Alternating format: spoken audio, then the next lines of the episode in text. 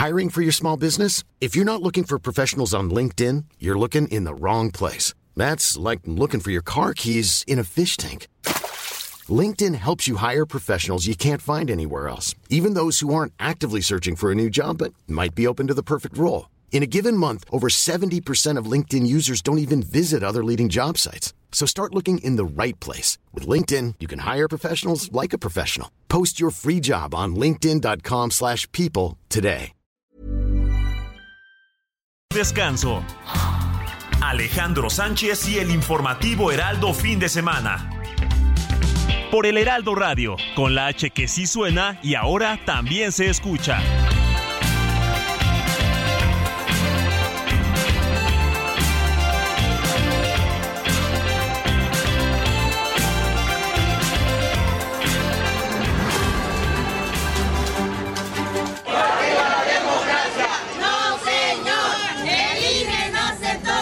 Ya no quiero pues que se use este, en la prensa mexicana como noticia la nota roja es lo predominante. Ya, de veras, está bien que el, reforma ya esté como la alarma de antes.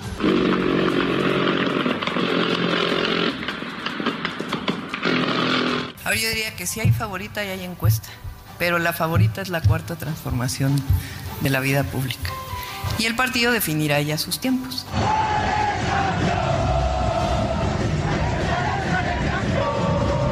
Yo no pienso que debamos llegar los funcionarios, los funcionarios y funcionarios o eh, quienes estamos en el servicio público en nuestros cargos a la encuesta. En mi forma de pensar le correspondería a Morena fijar la fecha, pero si no lo hace, pues entonces cada uno de nosotros tomará sus decisiones. No vamos a estar tampoco a expensas a ver cuándo deciden hacer las cosas, ¿no?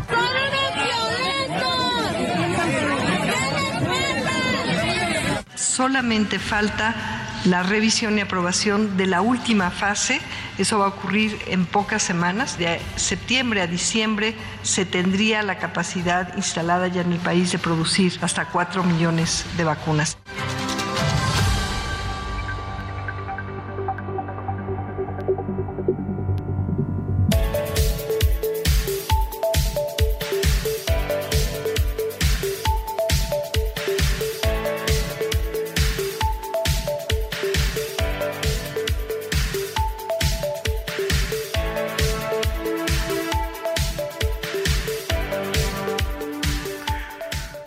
Buenos días, son las 7 de la mañana con dos minutos hora del centro del país. Yo soy Alejandro Sánchez y estamos en el informativo de fin de semana de El Heraldo Radio, porque la noticia no descansa. Les saludo con mucho gusto este sábado 6 de mayo de 2023. Esta madrugada ha ocurrido uno de los hechos más importantes para el mundo, para Europa Carlos III finalmente recibió la coronación y también su esposa, la reina Camila, en el Palacio de Buckingham.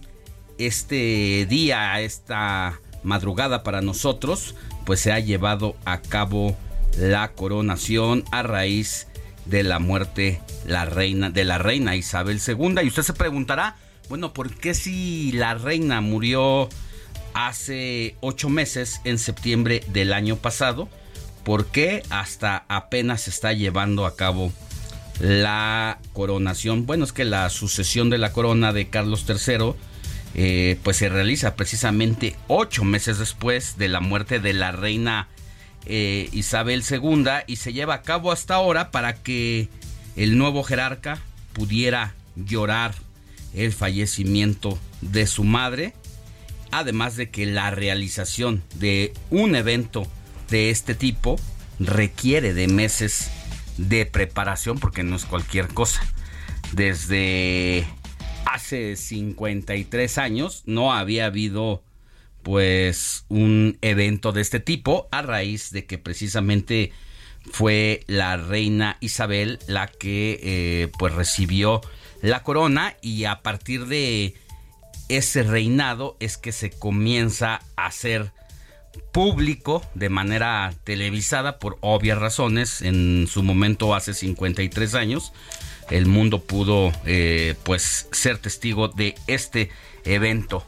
Quiero saludar a mi querida Moni Reyes que está aquí en la cabina del Heraldo Radio, siendo también testigo a partir de la televisión de lo que está pasando todavía allá en Inglaterra. Mi querida Moni, buenos días. Muy buenos días, Alex, amigos. Qué gusto saludarlos. De verdad que para nosotros es un placer estar acompañándolos hoy, sábado 6 de mayo de este 2023, en punto de las 7 de la mañana a través de El Heraldo Radio y toda la cadena Now Media Radio y todas pues nuestras sedes que están enlazadas en este momento a través precisamente del Heraldo. Pues sí, efectivamente, mi querido Alex, el monarca de 74 años, ascendió al trono como sucesor de su madre, la reina Isabel II, quien murió, recordemos, el pasado 8 de septiembre, como lo dices, del 2022. Y justo en la madrugada para México de este sábado y en la mañana para allá en Inglaterra, miles de personas se acomodaron a lo largo de la ruta por la que desfiló el carruaje en el que iba el rey acompañado pues por la reina Camila. La procesión partió del Palacio de Buckingham en dirección a la abadía de Westminster, donde se celebra la ceremonia de coronación y ahorita en estos momentos están en espera de que la familia real salga al balcón y entonces sí, ya todos los británicos, pues imagínate, estén aplaudiendo y ovacionando a quien es su nuevo rey, Carlos III. Y es que acaban de regresar prácticamente al Palacio de Buckingham para el tradicional saludo desde el balcón, como dices. Esto después de que se llevó a cabo su entronización ante 2.000 invitados y el rey pues pasara revista a las tropas. El monarca ha sido ungido en el único y el único momento oculto al público es cuando lo bañaron prácticamente de aceite de eh, olivo traído desde Jerusalén. es el único momento íntimo e incluso como parte de lo que tiene que hacer este ritual y este protocolo es que en algún momento se tuvo que haber despojado de toda su ropa para mostrar precisamente lo que es pues que no lleva cosas de gala y mostrar la humildad que requiere un rey. Eso es lo que estamos viendo. Y la procesión, fíjate Alex y amigos, está dividida en ocho grupos que incluyen a miembros de las Fuerzas Armadas de diversos países de la Commonwealth, así como de las distintas divisiones del ejército británico. Y esta amigos, es la primera ocasión en la que la lujosa carroza dorada ha sido utilizada por la familia real británica desde el jubileo de platino de la reina Isabel II en junio del 2022. Una vez que los reyes lleguen al Palacio de Buckingham, se producirá una de las imágenes más, más esperadas de la jornada. Fíjense, es cuando Carlos III y Camila, acompañado de otros miembros de la familia real, obviamente, saludarán desde el balcón a la multitud congregada. Como dices, estamos esperando que se haga eh, realmente efecto estas imágenes que, bueno, pues ya están por suceder dentro de unos minutos. Es lo que, esto que nos narras es lo que está por suceder en vivo en este momento allá en el Palacio de Buckingham pero eh, lo que ocurrió pues hace eh, algunos minutos es que pues tras haber sido despojado de casi todos sus atavíos de gala para presentarse humildemente ante Dios, el rey eh, volvió a ser vestido con las insignias del cargo. Primero, las espuelas presentadas por el gran chambelán Rupert Baron Carrington, la espada por Penny Mardown, presidenta del Consejo Privado del Rey, las armillas o brazaletes entregadas por Lord Carmal en representación de la comunidad musulmana, así como música, un coro de una iglesia ortodoxa de Londres interpreta un himno en griego en representación de la herencia helena de su nuevo rey, pues su abuelo paterno eh, era un príncipe de Grecia. El príncipe William, que es hijo y heredero de Carlos, junto con su esposa Kate y sus tres hijos, viajan en un carruaje, en el primer carruaje detrás del nuevo rey. Otros miembros de la familia los acompañan y saben la carroza utilizada por primera vez en 1762 pesa tan solo, Alex, 4 toneladas y es tirada por 8 caballos Windsor Grace. Esto es realmente impactante e impresionante porque imagínate, ¿no? Que, que, que, que mm, algarabía, qué tipo de caballos, de carruaje y toda con la investidura británica. Y por otro lado, fíjate que la presidenta de la Comisión Europea, Ursula von der Leyen, calificó esta coronación del rey como un testimonio de la fuerza perdurable de la monarquía británica, que es además un símbolo de estabilidad y continuidad. Y manda las felicitaciones al rey Carlos III y obviamente a la reina Camila. Así es, Carlos III ha sido coronado como rey del Reino Unido en una solemne ceremonia que fue celebrada este sábado en la abadía de Westminster, en el corazón de la capital británica. Y en el momento más importante de este acto protocolario, el arzobispo de Canterbury, Justin Welby, colocó sobre la cabeza del rey la suntuosa corona de San Eduardo del siglo XVII.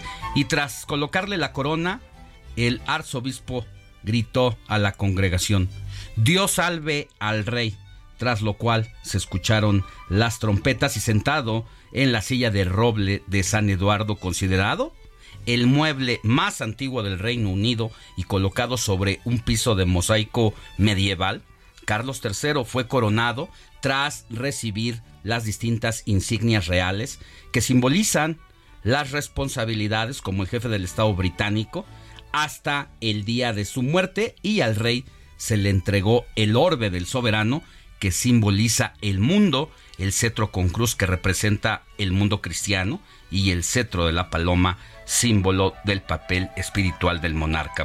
Ahí, mientras tanto, en América, fíjate que el presidente de Estados Unidos, Joe Biden, pues felicitó al rey Carlos III y a la reina Camila por esta coronación y rindió homenaje a la amistad duradera entre Estados Unidos y el Reino Unido. En un tuit, el presidente de Estados Unidos calificó la relación de los países como una fuente de fortaleza para nuestros dos pueblos y agregó que está orgulloso de que la primera dama Jill Biden pues estuviera representando, porque fue la, primera dama de Estados Unidos, a los Estados Unidos precisamente en esta ocasión histórica.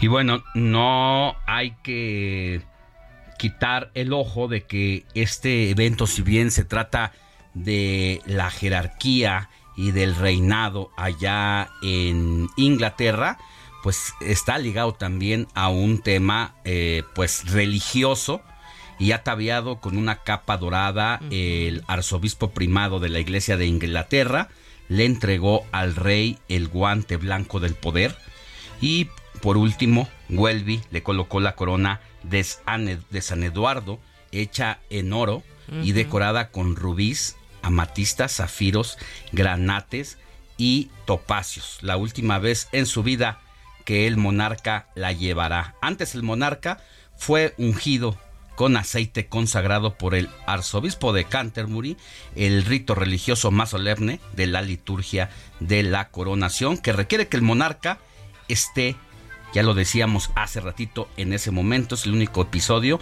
donde él está oculto al público. Fíjense amigos que desde la histórica abadía y ante alrededor de 2.000 personas, el monarca Carlos III, junto con Camila, están marcando una nueva era en la monarquía británica y así sigue este gran magno evento.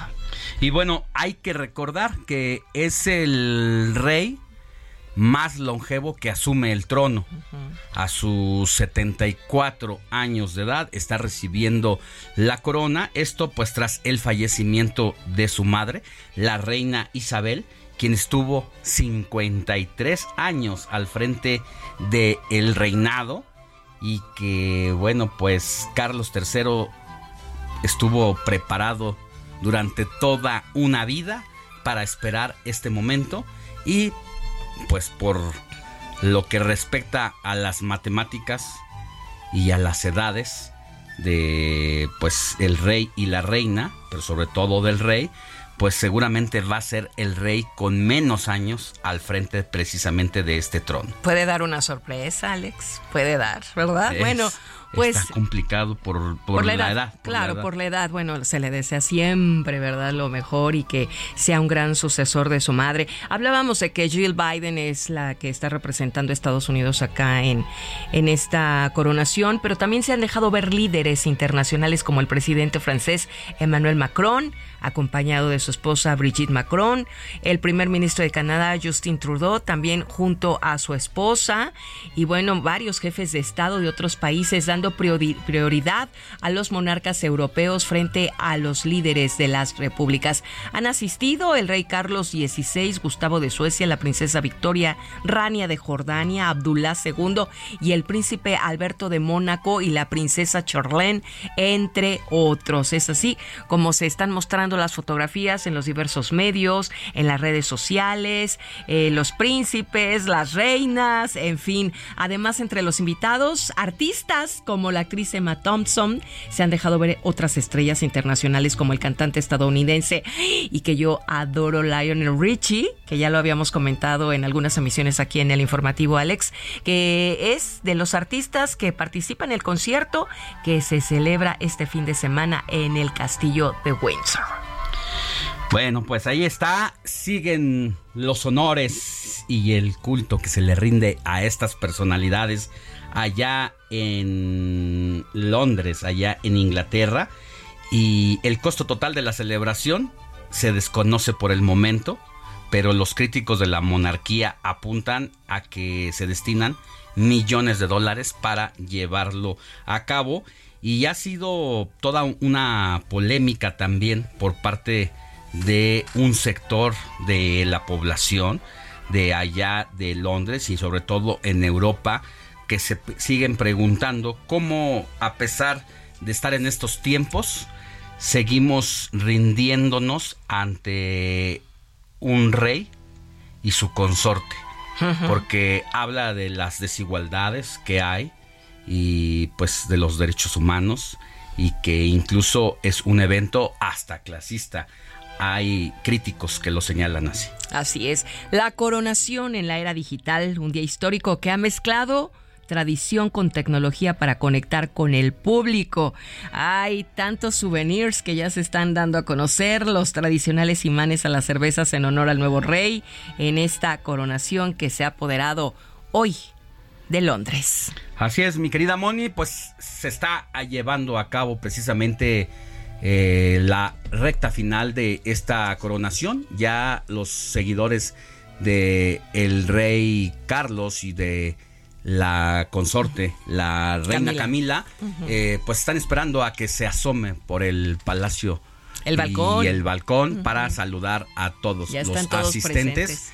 Y bueno, si te parece, más al ratito volvemos con más detalles al respecto. Mientras tanto, vámonos a un resumen informativo.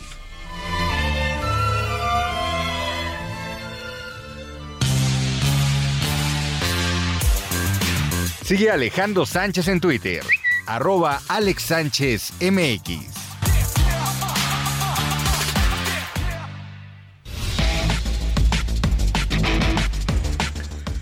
El presidente Andrés Manuel López Obrador anunció que se detectó un cargamento de fentanilo procedente de China, lo que comprueba el tráfico ilegal de esta sustancia desde el país asiático y ya anunció que le enviará una nueva carta a su homólogo Xi Jinping para pedirle su apoyo para frenar este flujo de drogas. Así lo dijo el presidente López Obrador. Por el fentanilo pierden la vida cada año 100 mil personas en Estados Unidos y la mayoría jóvenes. Entonces todos tenemos que ayudar. Es una cuestión humanitaria. Entonces contestaron de que ellos no importaban, o mejor dicho, que no exportaban y que fentanilo, que no tenían registros y que si nosotros podíamos ayudarles también en muy buenos términos a probar de que llegaba fentanilo de China. Eh, ya tenemos las pruebas. Eh, un cargamento este, llegó de un puerto de China, un contenedor, a el, el puerto de Lázaro Cárdenas. Mire, este ha sido todo un tema polémico a raíz de lo que está pasando en los Estados Unidos, donde es el principal consumidor de fentanilo como droga. Si bien el fentanilo se usa en la industria farmacéutica, en la industria médica, ya eh, combinado con una serie de drogas, es que tiene a la población estadounidense al ser de los principales consumidores en estado de alerta. Una dosis de fentanilo puede ser capaz de generarte una adicción de por vida e incluso de causarte la muerte. Y esta nueva droga dentro del mercado de todo lo ilegal, pues le ha puesto los pelos de punta a Joe Biden y a su gobierno por lo que está ocurriendo allá. Y ha señalado a el gobierno de México de ser el principal eh, pues productor de drogas que contienen fentanilo. El presidente de la República, López Obrador, lo niega. Dice que aquí no se hacen las drogas con fentanilo, que estas ya vienen de China y eso es lo que reclama el presidente, pero esta semana dos medios eh, extranjeros y sobre todo británicos se metieron a los laboratorios del cártel de Sinaloa para demostrar que efectivamente aquí en México se elaboran drogas a base de fentanilo. Esto también alertó al gobierno de México e incluso el almirante de secretario de Marina salió en la mañanera del día de ayer a desmentir el supuesto video y el supuesto reportaje diciéndonos, bueno, no hay aquí e, ese no es una elaboración de fentanilo, es de metanfetaminas. Ah, y como si eso nos diera un alivio, ¿no? Como si eso nos diera un alivio, así la trágica situación de nuestro país. Y al participar en la ceremonia por el 161 aniversario de la batalla de Puebla, el presidente López Obrador recordó la importancia de este suceso histórico y habló sobre los conservadores de ayer y hoy, a quienes calificó como cómplices de los atentados contra la soberanía de México. Es la voz de López Obrador. La decisión de Napoleón III comenzó con la elección del archiduque austriaco Maximiliano de Habsburgo como nuevo emperador de México. En esta maniobra, los conservadores de nuestro país, como ya lo habían hecho diez años antes, trayendo del exilio al traidor Antonio López de Santana, en esa ocasión actuaron como comparsas de los franceses y les ayudaron en los planes intervencionistas.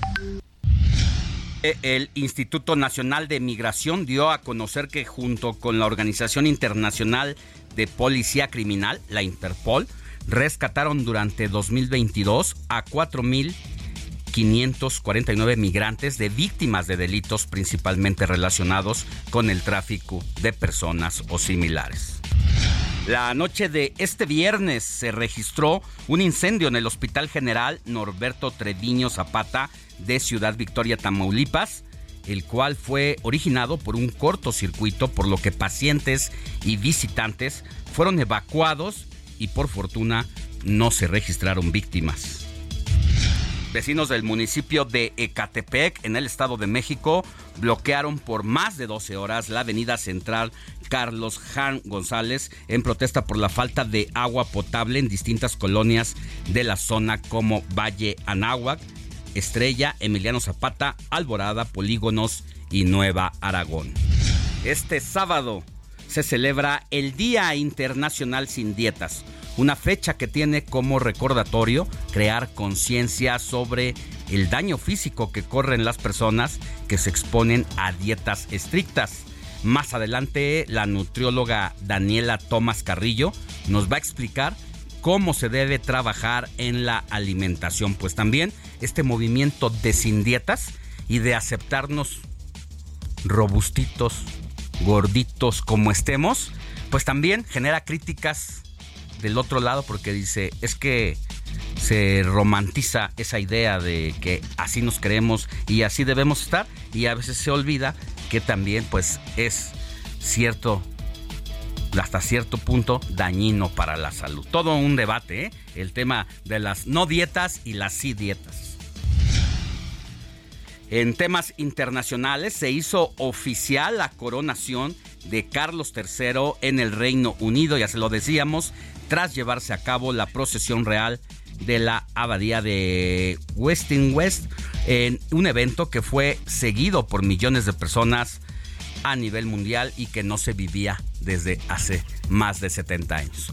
Vamos a una pausa y regresamos con más información ya para que Moni Reyes nos diga a quién tenemos que correr a abrazar este sábado 6 de mayo de 2023.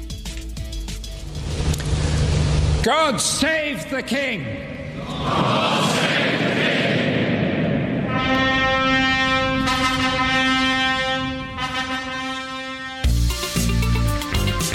La noticia no descansa. Usted necesita estar bien informado también el fin de semana. Esto es Informativo El Heraldo Fin de Semana. Regresamos.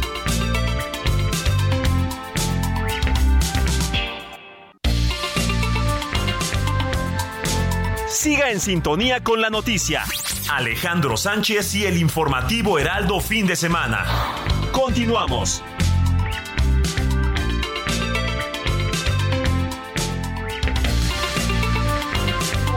Comparte tus comentarios y denuncias en el WhatsApp del informativo fin de semana. Escríbenos o envíanos un mensaje de voz al 55 91 63 51 19.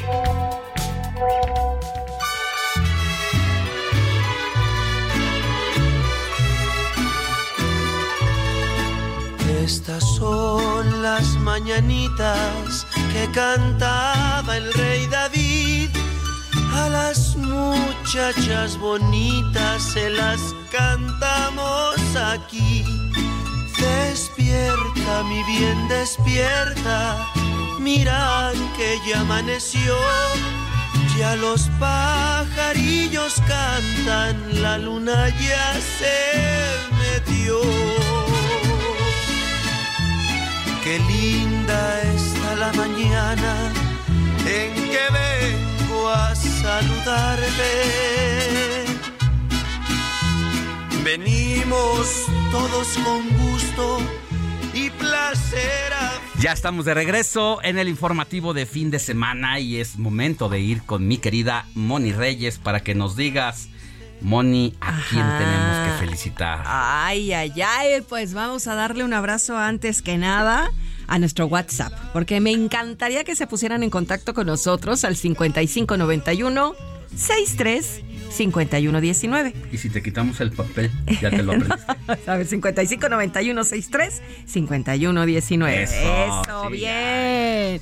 Yo soy bien lista, ya me lo aprendí después de, no sé, cuatro de años. unos meses, de unos meses. de unos meses. De unos meses. Bueno, le vamos a dar un abrazo a quien lleve por nombre Domingo. Hoy es día de Domingo. Igualmente de Benita, de Ana Rosa, María Catalina y Lucio. Yo le mando un abrazo a Lucio porque es mi mecánico de cabecera. Ah, bueno, pues A Lucio. un abrazo para él que te mantiene al 100. Mi- mi Ese auto. cochecito. Ese cochecito Ese 2006. cochecito para que te puedas desplazar. Ah, para poder venir Para al madrugar.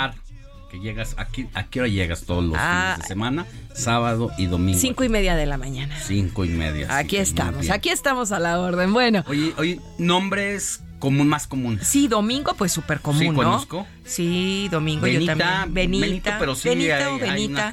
Benita Eh. Ana Rosa, uf, cantidad, ¿no? Pero es completo el nombre, igual que María Catalina. No María ni Suena Catalina. bien, suena bonito María, Cata- Catalina. María Catalina Completo. Sánchez Reyes. ya, te- ya tenemos a la hija, ¿no? y también Lucio. Muchas gracias, mi querido Lucio. Te mando un abrazo. Él está en la colonia San Pedro de los Pinos. Y bueno, pues vamos a conocer, mi querido Kitke, la historia de Domingo.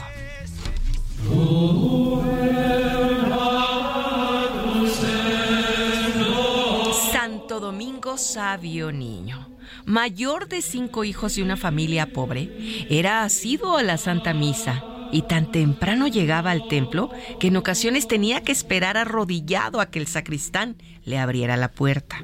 El primer día que Domingo Sabio se confesó, antes de hacerlo, fue a donde su madre a pedirle perdón por todos los disgustos que le había provocado por sus defectos infantiles. El día de su primera comunión, redactó un propósito, ahora muy famoso, en el que dejaba clara su postura y decía así, Prefiero morir antes que pecar. Fue contemporáneo de San Juan Bosco, fundador de los Salesianos. Tuvo un primer encuentro con él cuando solo tenía 12 años y le pidió que lo admitiera de manera gratuita en el colegio que tenía para niños pobres. Antes de tomar una decisión, don Bosco le dio un libro y le pidió que se aprendiera un capítulo entero para probar su memoria. Domingo recitó ese capítulo completo y el pequeño fue aceptado en su escuela salesiana. Se le atribuyen buenas cualidades de obediencia. También se le atribuye el haber repartido paz entre amigos que estaban a punto de pelearse a pedradas. Un día, aún sin cumplir los 15 años, Domingo comenzó a toser mucho, mucho, mucho, tanto que los médicos le recomendaron que dejara la escuela. San Juan Bosco nunca había estado tan triste como entonces al ver que su mejor alumno tenía que abandonar el centro. Contrató a médicos, especialistas de aquella época para que lo evaluaran. El alma de este muchacho tiene unos deseos tan grandes de irse, le dijeron, con Dios, que su débil cuerpo ya no es capaz de contenerla. Este jovencito se muere de amor a Dios. Finalmente se fue el 9 de marzo de 1957 sin llegar a tener todavía los 15 años. Bueno, pues la historia de Domingo Sabio, muy triste.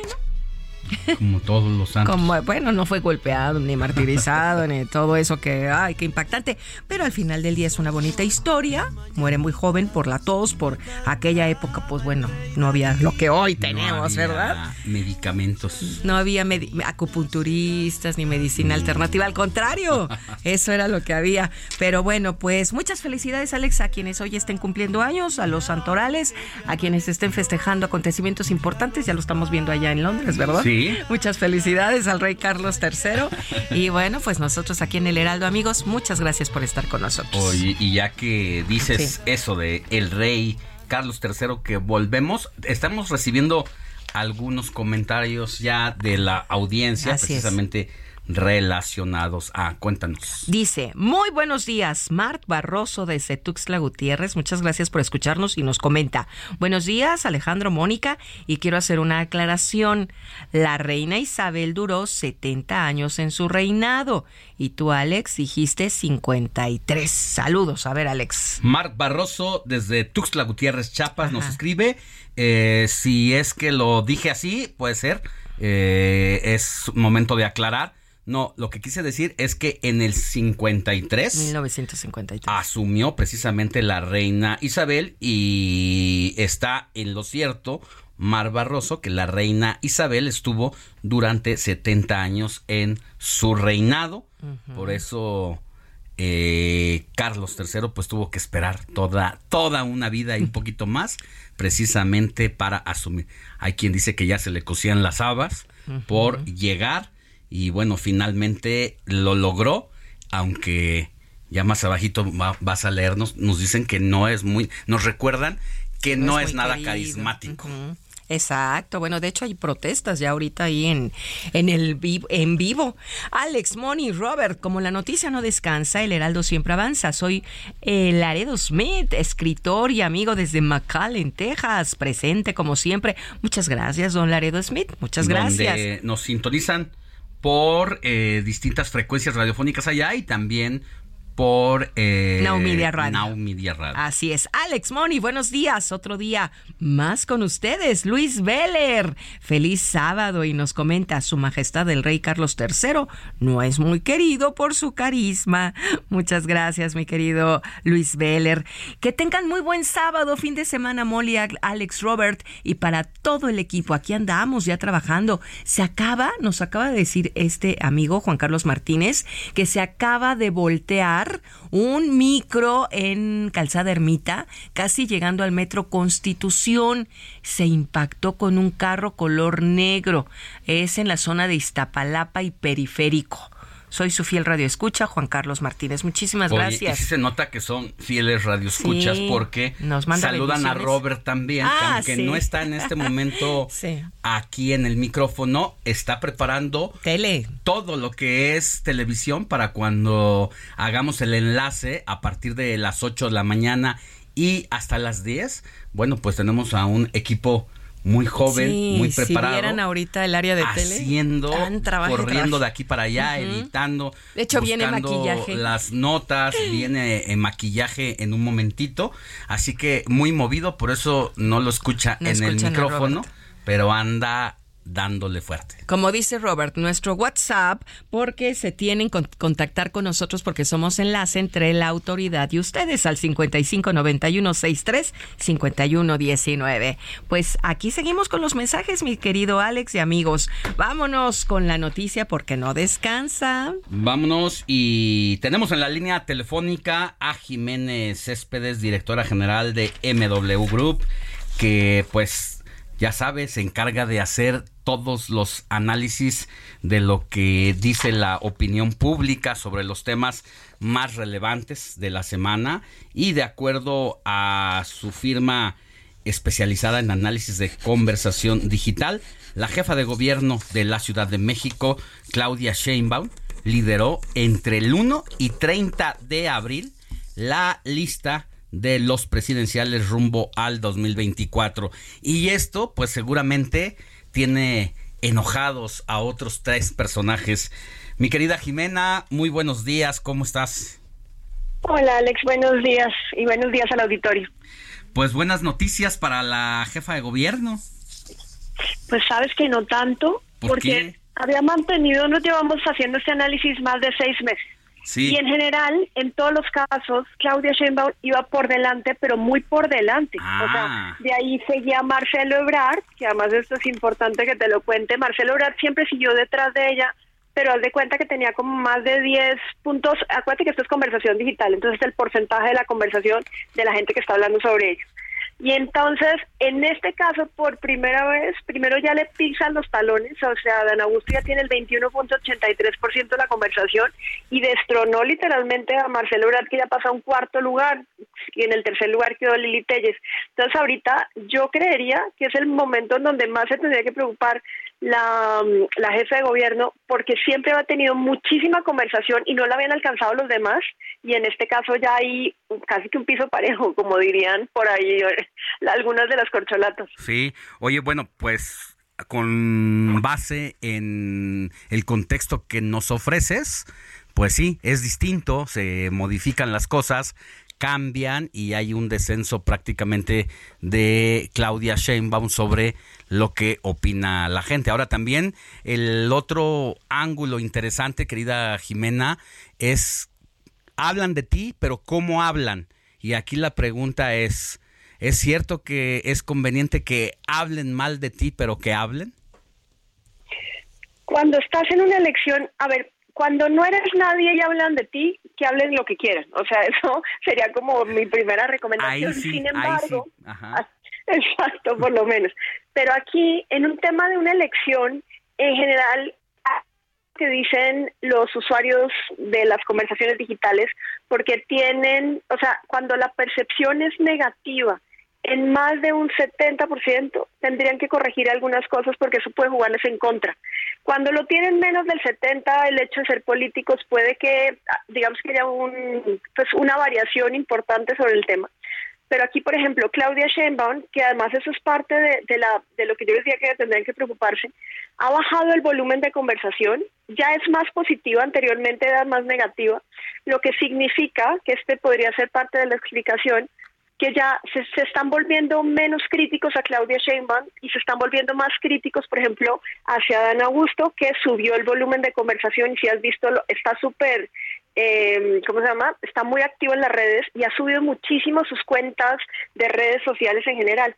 Entonces, eh, también puede ser parte de que ahora están más bien atacando más a Dan Augusto porque lo ven mucho más activo en redes de lo que está Claudia y Claudia digamos que le están atacando más bien por los temas de conciertos, de otras cosas como menos eh, como menos profundos o menos profundos, por decir así, a Dan Augusto lo están atacando, por ejemplo, por el tema de los migrantes.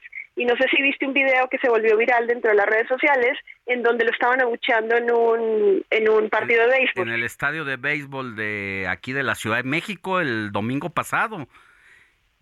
Y vamos, eh, esto que tú nos planteas, pues va acorde a la realidad y al activismo político que ha tenido Adán Augusto, que al llegar a la Secretaría de Gobernación y darle todas las facultades, devolvérselas a gobernación, como siempre fue eh, la, el manejo de la política interna y que López Obrador con la antecesora de Adán Augusto pues simple y sencillamente no le concedía todo el poder ahora que ha estado Adán Augusto al frente prácticamente también se ha vuelto un legislador federal y no ha salido del Senado de la República presionando a todos los senadores y bueno, esto que tú relatas de lo que ocurrió el fin de semana pasado va de la mano con las últimas declaraciones de Adán Augusto de que simple y sencillamente la orden del presidente de la República es desaparecer al INAI.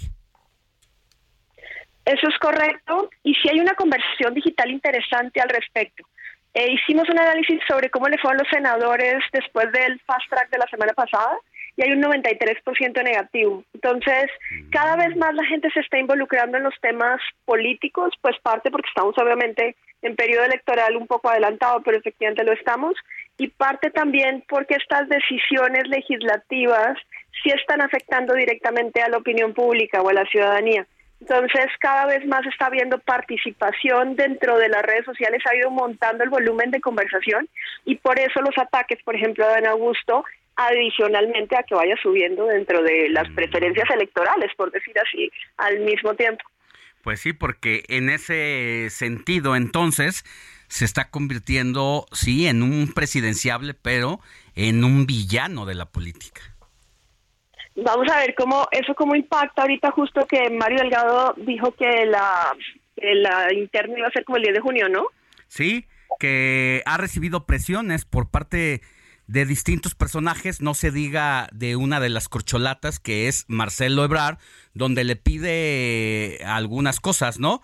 Que fije una fecha de debate entre presidenciables eh, de Morena, que fije fecha para registro de candidaturas y que fije fecha porque la mayoría de quienes aspiran al poder están en el poder y dice, bueno, eh, hay que separarnos del cargo lo más pronto posible, pero lo tenemos que hacer todos al mismo tiempo porque pues yo me bajaría de la Secretaría de Relaciones Exteriores, pero pues qué pasa con la jefa de gobierno y parece ¿verdad? O sea, yo digo, solo parece que están usando recursos públicos para sus aspiraciones presidenciales y eso pues es lo que ha puesto en la mesa Marcelo Ebrard, que a él cómo le está yendo, querida Jimena pues ha ido bajando. Como te digo, él siempre se mantuvo en un segundo lugar, ya va en un cuarto detrás de Lili Telles.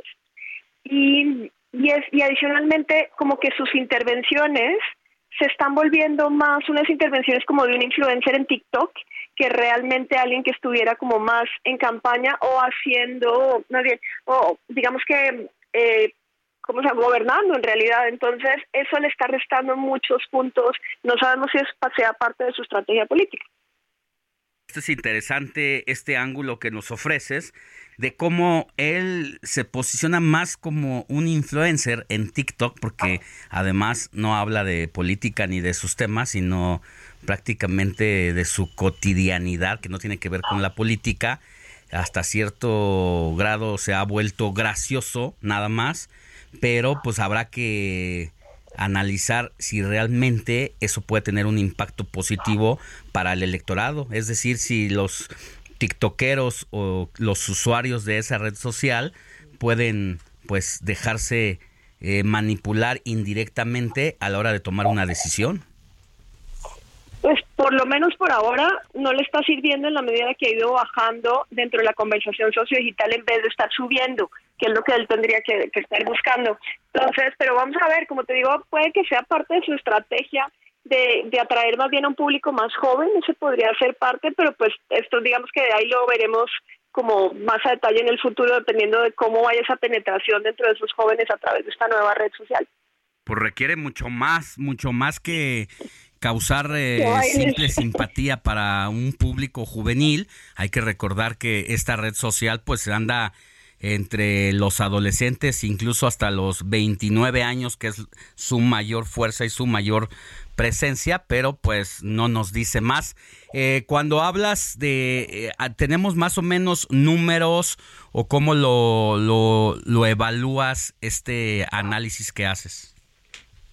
Mira, lo que hacemos es que tomamos la conversación digital relacionado con, eh, con los temas políticos, económicos, sociales y de candidaturas y partidos. Hacemos como la conversación general que hay de ahí tomamos a los presidenciables, que en este caso estamos, estamos analizando a Claudia Sheinbaum, a Dan Augusto, Lili Telles, Marcelo Ebrard, Ricardo Monreal, Santiago Krill, Enrique La Madrid, Luis Donaldo Colosio y Beatriz Paredes. No hemos metido a Gustavo de Hoyos porque aunque él digamos que dijo que, que quería ser presidenciable, en general dentro de las mismas encuestas no lo vemos tan tan relevante, entonces por eso utilizamos esto también para no hacerlo tan largo.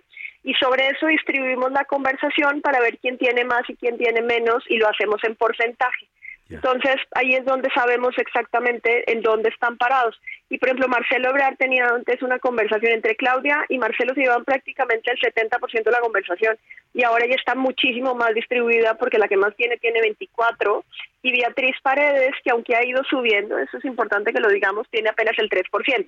Entonces ya, ya, va, ya va siendo como más pareja la conversación en relación, primero por ejemplo, Lili Telles ya entró dentro de los cuatro primeros, lo que significa que ya no solamente están las corcholatas, quedan las cuatro que siempre estaban a la cabeza, ahí sí que con más del 95%.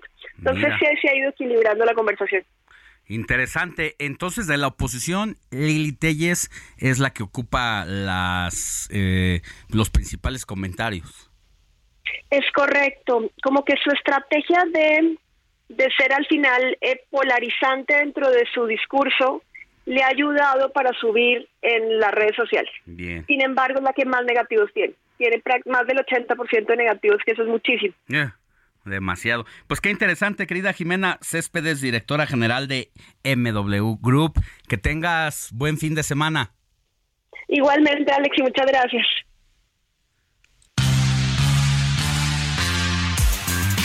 Sigue Alejandro Sánchez en Twitter, arroba Alex Sánchez MX.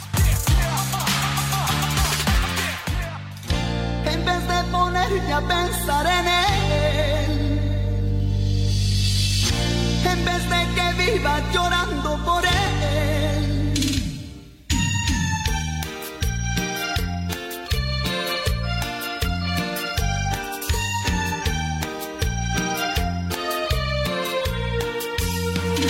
En vez de ponerte a pensar en él.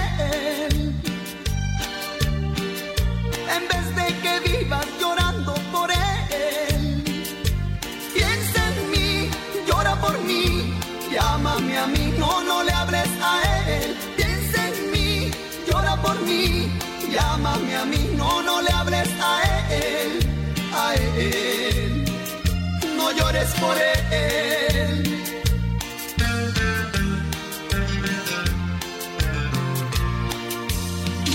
Recuerda que hace mucho tiempo te amo, te amo Comenzamos la selección musical de hoy con este clásico de la música grupera, mi querido Héctor Alejandro Vieira. Buenos días. Buenos días, Alex Moni, amigos del auditorio. Efectivamente, como bien lo dices, Alex, Grupo Mojado, esta canción, para ser exactos, en 1997, la estaba literalmente rompiendo.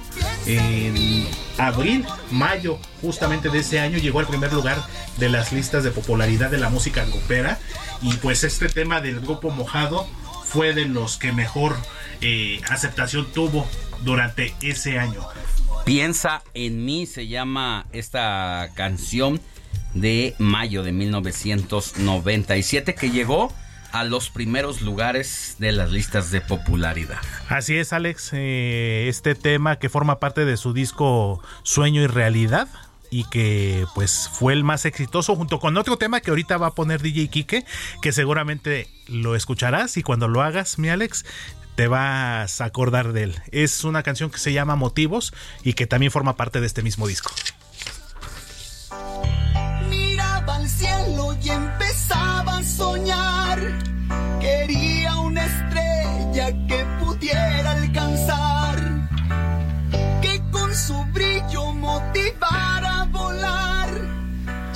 Lo recuerdo, lo recuerdo todavía.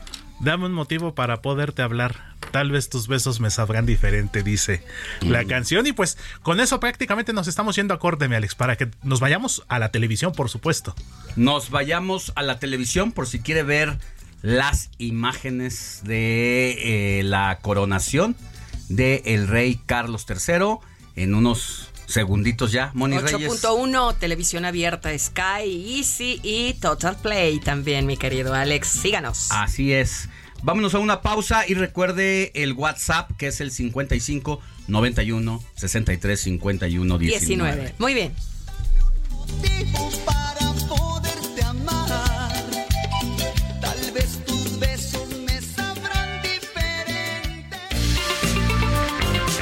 La noticia no descansa. Usted necesita estar bien informado también el fin de semana.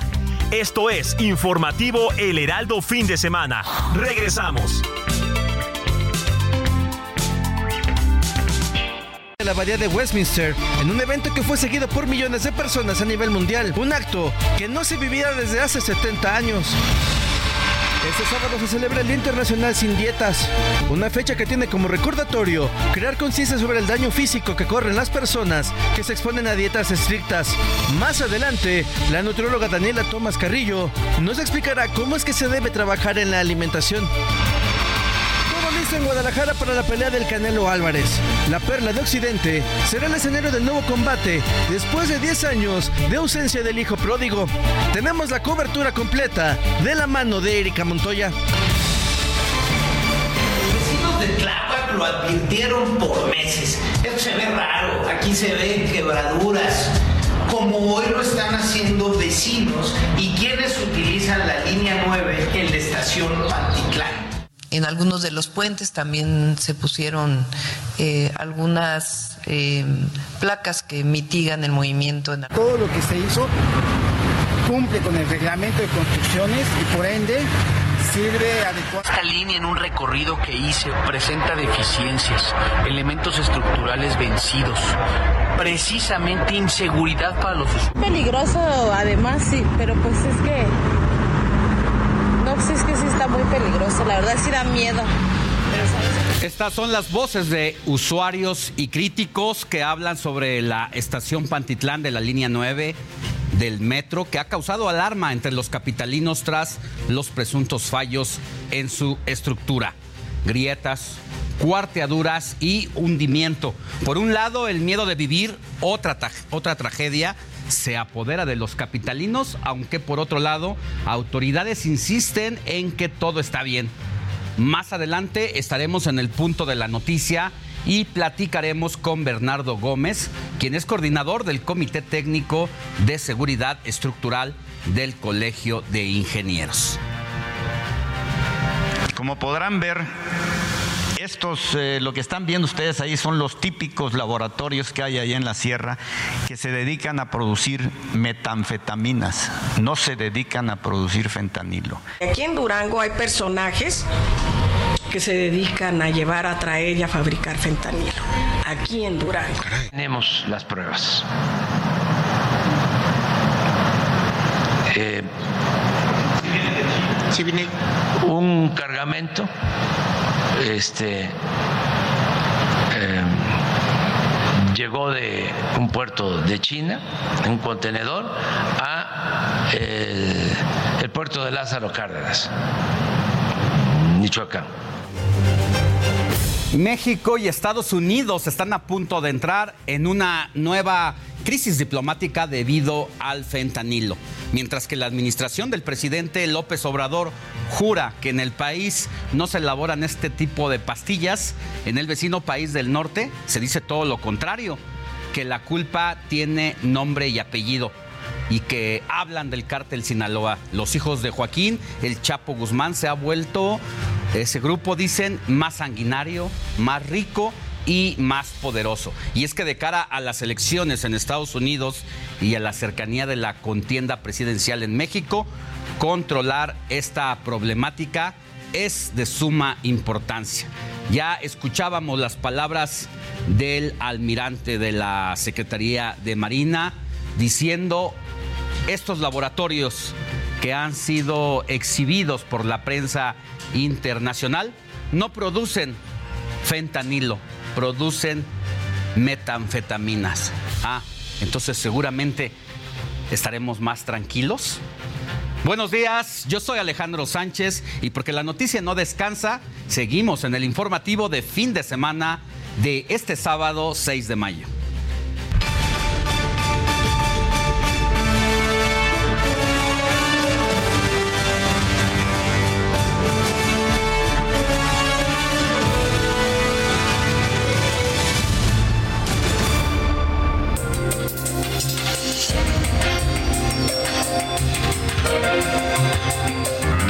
Arizona fueron decomisadas más de 400 mil pastillas de fentanilo, siendo el quinto aseguramiento de este narcótico en lo que va de la semana por agentes de aduanas y protección fronteriza de los Estados Unidos.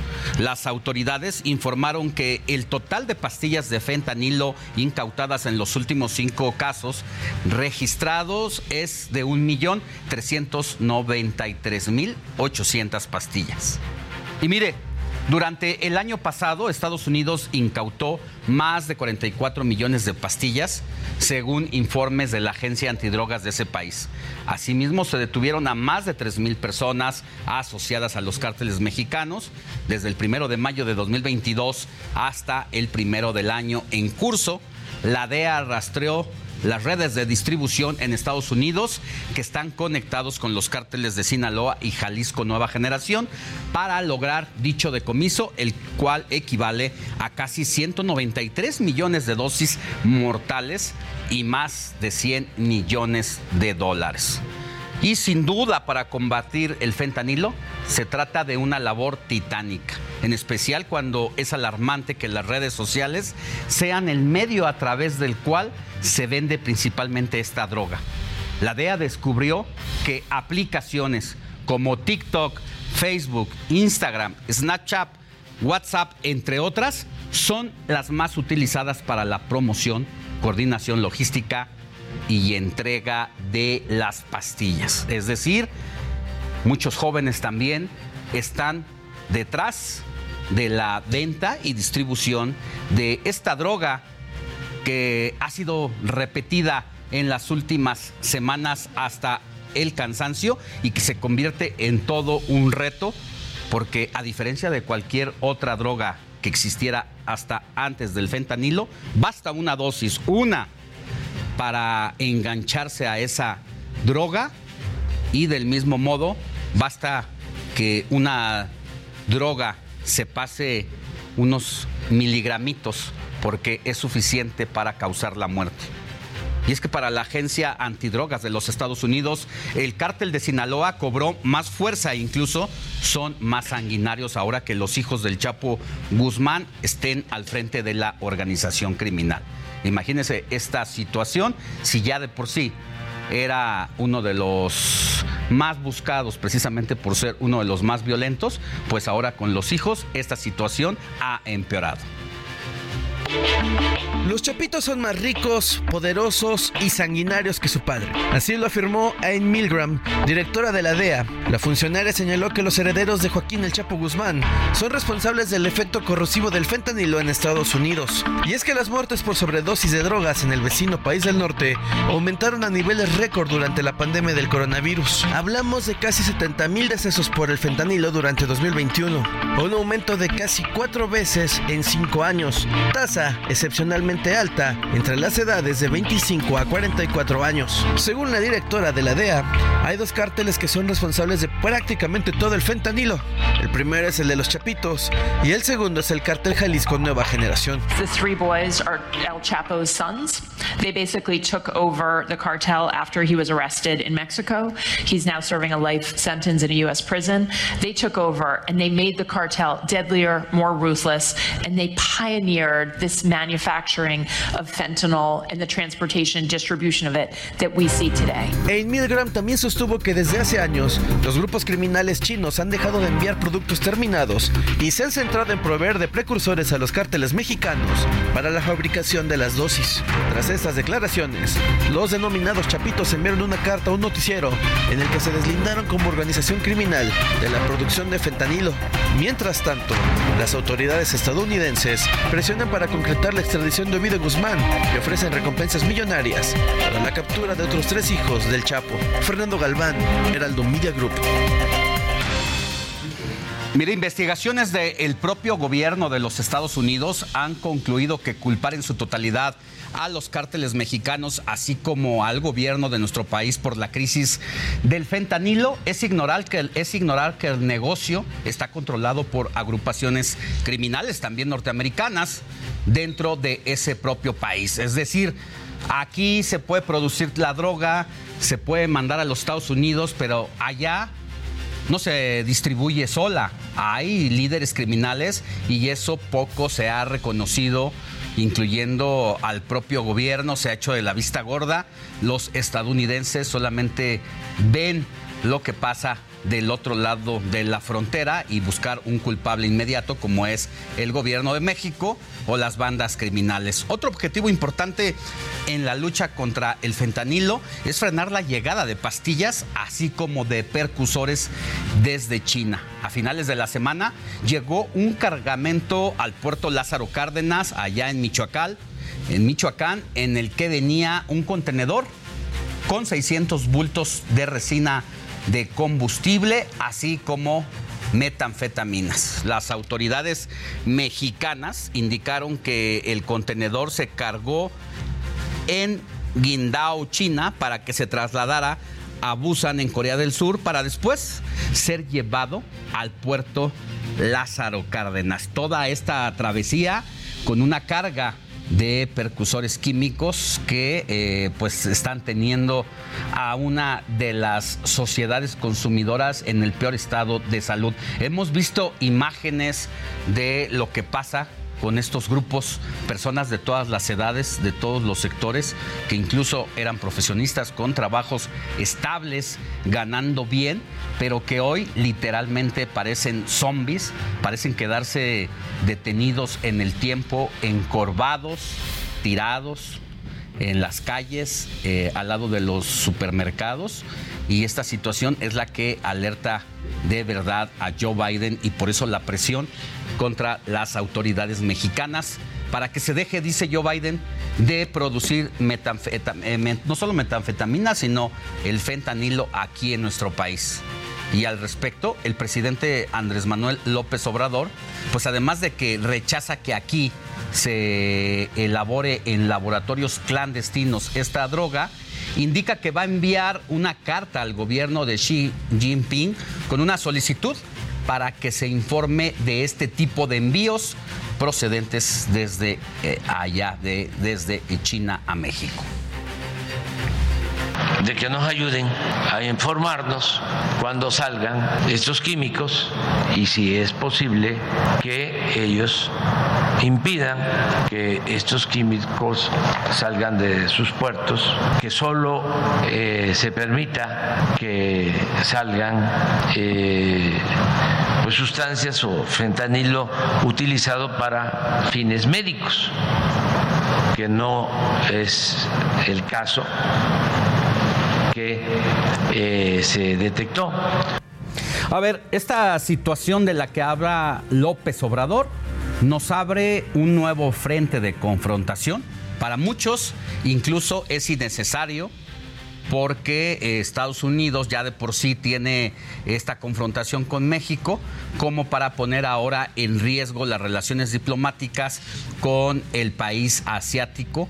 Y ya son varios los expertos en seguridad, así como internacionalistas, que dicen esta situación. Y si bien por el momento no hay riesgo de fractura o distanciamiento con China, al ser un poder en ascenso, busca que no haya desprestigio a nivel internacional, por lo que la carta que hace el presidente de la República resulta incómoda, poco agradable y pone presión en la imagen de China ante el mundo más cuando aseguran los estadounidenses y, China también asegura que ellos no elaboran el fentanilo a manera de droga. Es un producto que se usa en el sector médico y que aquí se le dé un trato de droga con otros productos o otros precursores químicos que también son droga. Hay cocaína que ya le ponen fentanilo y que esto pues genera un estado de alerta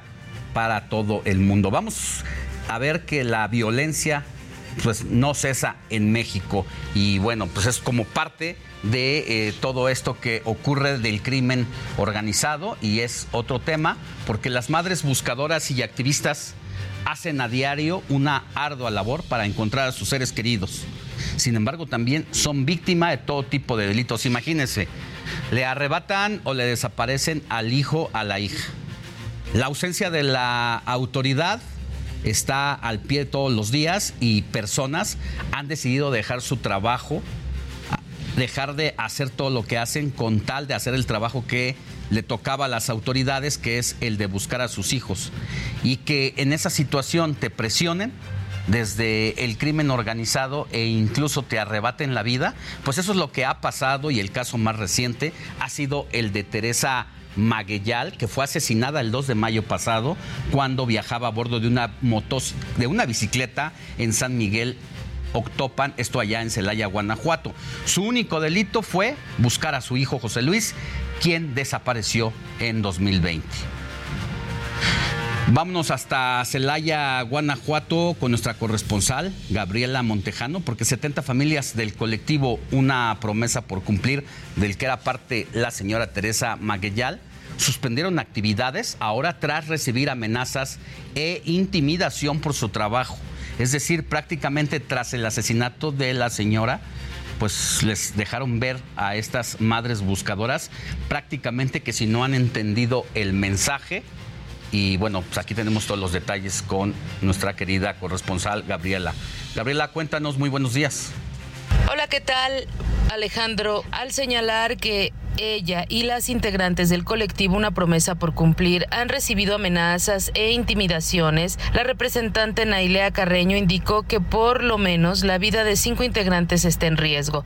Agregó que ella pidió apoyo al mecanismo estatal de protección para personas defensoras de derechos humanos y periodistas, sin embargo aseguró que le dijeron que no le podían dar seguridad porque ya pertenece al mecanismo federal. Lo anterior luego de que el pasado 2 de mayo hombres armados asesinaron en la comunidad de San Miguel Octopan en Celaya a Teresa Maguillal, integrante de este colectivo. Sobre las amenazas mencionó que han recibido cartulinas con mensajes amenazantes, intimidaciones por parte de elementos de la Fiscalía General del Estado y llamadas telefónicas. Por último, Carreño mencionó que el colectivo Una promesa por cumplir está integrado por 73 familias de Uriangato, Moroleón, Apaso el Grande, Celaya, Irapuato, Pénjamo y Cuerámaro. De la comunidad San Miguel Octopan tienen ocho personas desaparecidas, de las cuales una fue localizada enterrada en un predio de la misma comunidad. Este es mi reporte desde el estado de Guanajuato.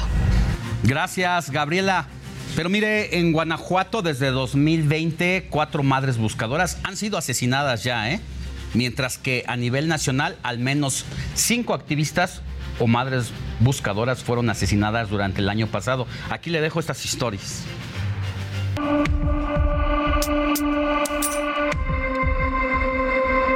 María del Carmen Vázquez, asesinada en Abasolo, Guanajuato, el domingo 6 de noviembre del 2022 afuera de su casa. Tenía 46 años y buscaba a su hijo Mar Zúñiga de 21 años, desaparecido el 14 de junio de ese mismo año. Ante ello, colectivos de ocho estados de México salieron a las calles para exigir justicia. Otro caso es el de Blanca Esmeralda Gallardo, a quien mataron a tiros la madrugada del 4 de octubre sobre la autopista México-Puebla. Ella intentaba encontrar a su hija Betsabe Alvarado, de 22 años. La activista Lilian Rosario, de apenas 43 años, fue ultimada en su propia casa ubicada en Cruz de Elota, Sinaloa, un 30 de agosto del 2022, en medio de la conmemoración por el Día Internacional de Víctimas y Desapariciones. Buscaba a su hijo Fernando Ramírez, en 2019. También fue asesinada Ana Luisa Garduño, quien era representante de la Asociación de Víctimas y Ofendidos de Morelos. Hombres armados entraron a su negocio en Temixco, Morelos, para luego dispararle en al menos tres ocasiones. En julio de 2022, mataron a Gladys Aranza en Guaymas, Sonora. Buscaba a su esposo desaparecido desde finales de 2020. Era parte del colectivo Madres y Guerreras Unidas de Sonora. Bueno, también estaba recordando el caso de la señora Marisela Escobedo, una enfermera que dejó todo precisamente para pedir que metieran a la cárcel al feminicida de su hija. Luego de que este sujeto sintió los pasos detrás de él, de la señora Escobedo, terminó refugiado en los cárteles de la droga y finalmente la ejecutó así la situación en nuestro país. Incluso en el año 2020 Netflix hizo este documental, esta historia en un documental que se llama Las tres muertes de Marisela Escobedo. Así la situación y es un tema del que a veces poco se habla ya porque prácticamente hemos llegado a la situación de que se ha normalizado que esto esté ocurriendo en nuestro país. Y mientras tanto, integrantes del colectivo Madres Buscadoras de Sonora hallaron restos óseos. Su líder, Cecilia Flores, habría encontrado el cuerpo de su hijo Marco Antonio, desaparecido el 4 de mayo de 2019. Es decir, después de cuatro años de búsqueda intensa, encontró una osamenta que parece puede ser de su hijo y explicó que esta noticia se va a comprobar o no después de las pruebas de ADN que se están llevando a cabo. En esta ocasión que encuentro este, este cuerpo, una osamenta, muy cerca de Bahía de Quino. Aquí se acabó la espera de que mi hijo tocara mi puerta y llegara a casa y empieza el verdadero dolor. El no volver a ver a mi hijo jamás y solamente tener que tocar la puerta de un ataúd para verlo. Vamos a otros temas y vámonos hasta el metro Pantitlán con nuestro compañero Javier Ruiz, quien nos platica cómo está la situación en este momento. Javier, muy buenos días. Hola, mi estimado Alex, y tal? Saludo con gusto, excelente mañana. Pues Alex, buenas eh, noticias para todas las personas que utilizan la línea 9 del sistema de transporte colectivo metro. Y es que, Alex, pues hemos eh, dado pues eh, cabalmente pues aviso a las autoridades y por supuesto también pues los usuarios de las condiciones en las que se encuentra la línea 9 del metro. Hace pues algunos eh, meses pues se denunciaban algunas pues fallas principalmente por usuarios, algunas rupturas que había en este punto. Sin embargo, Alex, pues ya el gobierno de la Ciudad de México pues se ha realizado un estudio, un estudio importante prácticamente en toda esta trave, que es donde pasa el metro elevado. Y es por ello, Alex, que pues prácticamente ya se ha apuntalado. Algunos usuarios todavía mencionaban que pues eh, prácticamente no era lo, conveniente. Sin embargo, pues ya también eh, justamente el gobierno ha mencionado que es totalmente seguro. Se han apuntalado justamente estos puntos. Y realmente por ahorita por la mañana todavía muy tranquilo pues el acceso al metro Pantitlán. En general pues hay muy pocas personas en todo este punto, pero por supuesto vamos a estar eh, muy atentos. Y por supuesto también en unos minutos más daremos muchos más detalles de qué condiciones se encuentra la línea 9 del metro para que justamente pues todos los usuarios que lo lleguen a utilizar pues estén completamente seguros de que es confiable y también, por ah. supuesto, pues tiene seguridad. Alex, de momento. Bueno, yo no sé, la verdad, en caso de ser usuario de esa línea, ¿qué pasaría por mi cabeza? ¿Cuál sería la decisión que tendría que tomar a sabiendas de ver este pandeo? De la línea 9 eh, en su tramo elevado ya para llegar a Pantitlán. Eh, habíamos visto incluso testimonios, querido Javier, no sé si has podido platicar con algunas de las personas que suelen usar ese medio de transporte y pasar por ahí, que muchos incluso a veces deciden bajarse una estación antes y prefieren caminar que cruzar esa parte, que con lo que tenemos la historia de la línea 12 del metro, bueno, pues nos viene en la cabeza muchas imágenes y muchas ideas eh, que has podido comprobar.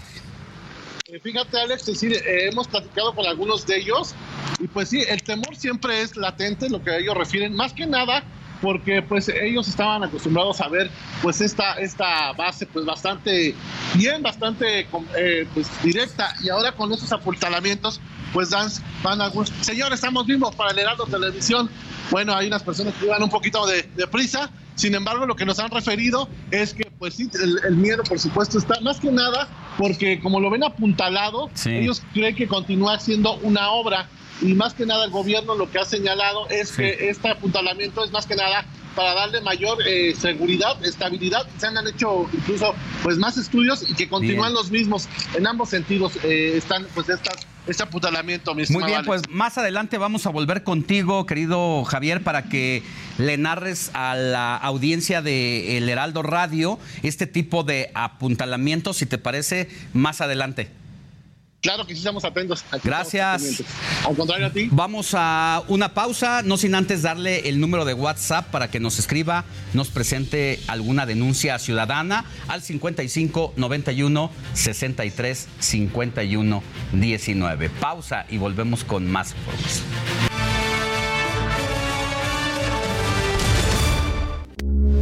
Heraldo Radio, con la H que sí suena y ahora también se escucha.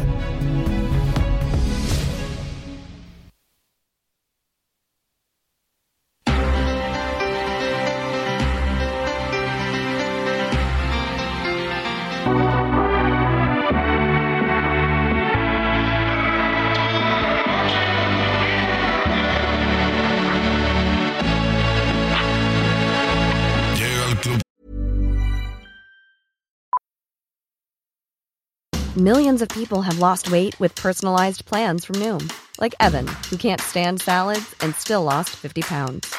Salads, generally, for most people, are the easy button, right? For me, that wasn't an option. I never really was a salad guy. That's just not who I am. But Noom worked for me. Get your personalized plan today at Noom.com. Real Noom user compensated to provide their story. In four weeks, the typical Noom user can expect to lose one to two pounds per week. Individual results may vary. Con el combo rápido, la y lejos. Se pintaban los labios y la copa como espejo. Se acercó poco a poco y yo queriendo que me baile.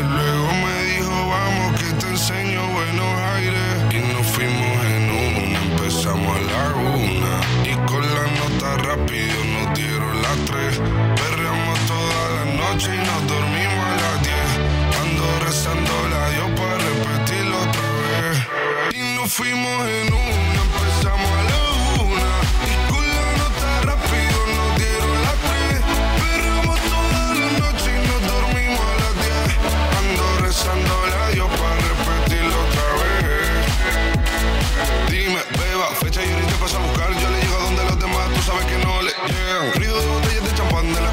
Estamos escuchando la sesión número 52 de Bizarrap con el cantante español Quevedo. Esto debido a que el joven productor y compositor argentino se va a presentar este día en la feria de San Marcos. Escuchemos un poco más de esta sesión que ya lo caracteriza llevar a las estrellas y si no, él se encarga de hacerlas.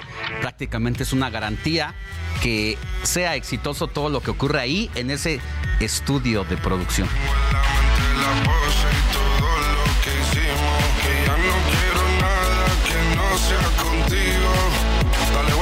Suelta. Vente pa' Canarias sin el equipaje, sin viaje de vuelta. Por la isla te va a dar una vuelta. Bebé, solo avisa. El sábado te teo, el domingo misa. Estoy a ver si me garantiza que te me pegas como quien graba con B. Salir a las amigas del party. Ella se quedó mirándonos a los ojos, no al reloj.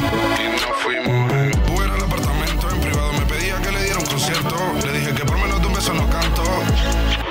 Y nos fuimos en una, empezamos a la una. Y con la nota rápido nos dieron las tres. Perreamos toda la noche y nos dormimos a las diez. Ando rezándola yo para repetirlo otra vez. Ruta 2023.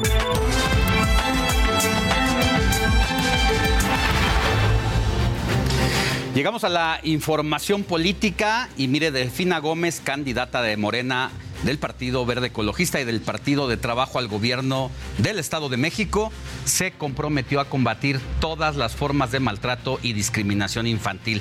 De igual forma, se comprometió a que todos los infantes menores de un año reciban las vacunas que les correspondan. Y para saber cuáles son las actividades de Delfina Gómez de este fin de semana, me enlazo hasta el Estado de México con José Ríos. Adelante, Pepe, muy buenos días.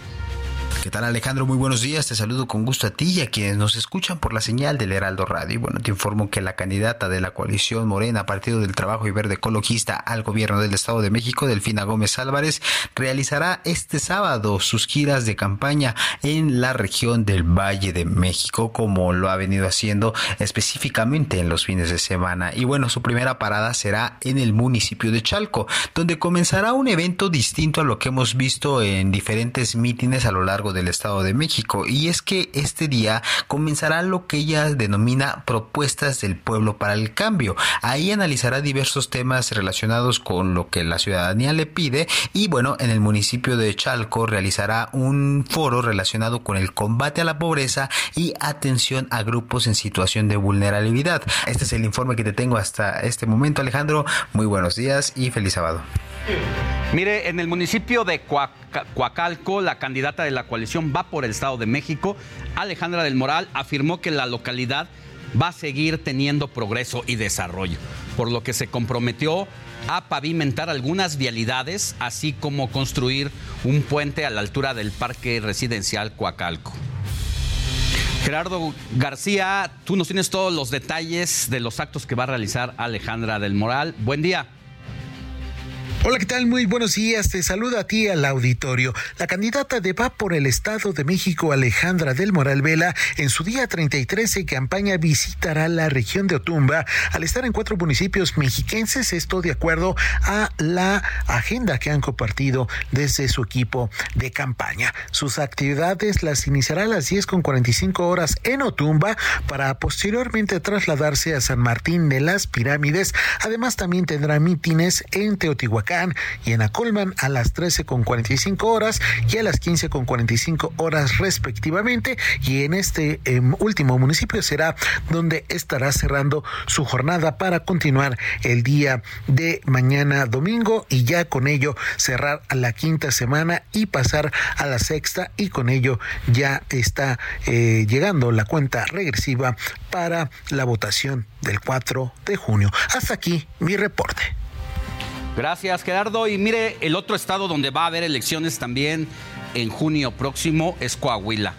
Allá el candidato de la alianza PRI, PAN y PRD, Manolo Jiménez, propuso la creación de una red de emprendimiento para otorgar financiamiento a los jóvenes, estos muchachos que busquen diseñar proyectos o negocios. Y además se brindará capacitación y asesoría para acompañarlos. Y por su parte, Armando Guadiana, candidato de Morena, visitó Saltillo, donde prometió la creación de una tercera vía de ese municipio que conecte a Monterrey. Esto con la intención de tener mayor conectividad allá con Nuevo León y acaparar empresas como Tesla.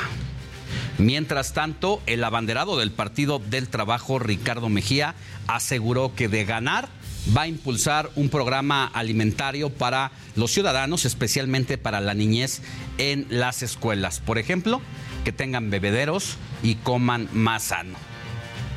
Pero, ¿qué harán los aspirantes a la gubernatura este fin de semana? Allá nuestro corresponsal Alejandro Montenegro nos tiene los detalles. Alejandro, buenos días. ¿Qué tal Alejandro? Te saludo con mucho gusto desde Coahuila, donde bueno, pues continúan las actividades de los candidatos a la gubernatura, ya cada vez está más cerca la elección, más o menos un mes es lo que resta para la jornada electoral. Y bueno, pues eh, como te decía, los aspirantes continúan precisamente con sus actividades de campaña, comentarte que Manolo Jiménez Salinas, candidato de la Alianza PAN PRI PRD, bueno, pues estuvo ayer en la región Laguna en el municipio, diversos municipios de la región Laguna y ahí continuará este sábado con actividades de cerca con simpatizantes. Por otro lado, bueno, pues comentarte sobre Armando Guadiana, candidato de Morena, quien este sábado, bueno, pues tiene un día cargado en el municipio de Saltillo. Primero va a tener una actividad con jóvenes, un encuentro con jóvenes a las 12 del mediodía, después a las 5 de la tarde va a tener un encuentro con la comunidad LGBT y posteriormente a las seis y media de la tarde va a tener un evento masivo en diferentes partes de la ciudad de Saltillo. Por otro lado, Ricardo Mejía, el candidato del PT, tiene agenda en la región Laguna. Primero va a estar en San Pedro, va a reunirse con simpatizantes a las 11 y a las 12 del mediodía y por la tarde va a estar en el municipio de Torreón a las 5 de la tarde también reuniéndose con simpatizantes. Finalmente, bueno, pues Lenin de la coalición UDC Verde, bueno, pues estará en la región sureste. Ayer estuvo en Saltillo y hoy continuará precisamente en los municipios de esa zona. Es la información desde Coahuila. Ruta 2023.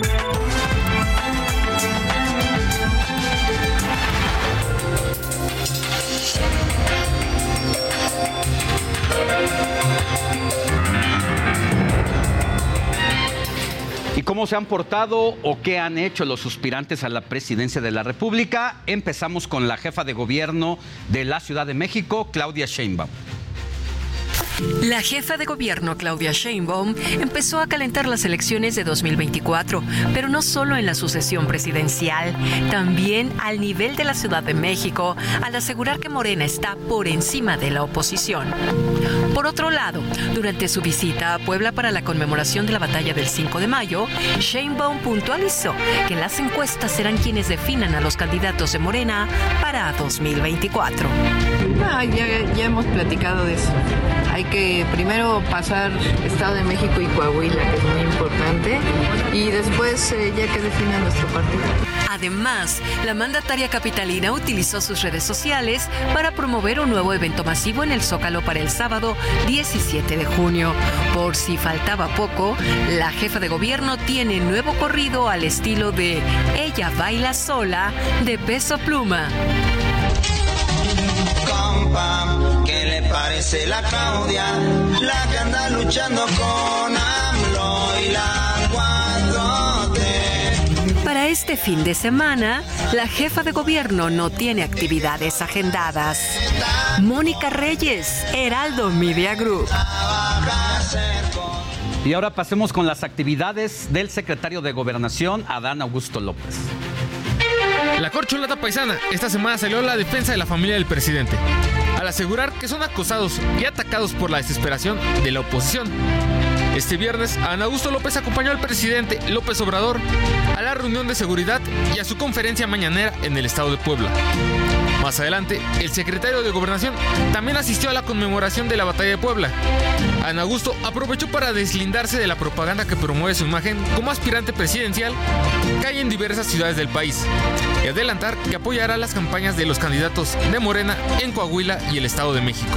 Habló conmigo Mario el, el lunes o el martes. ¿Y qué le dijo? Que me invitaba a que acompañara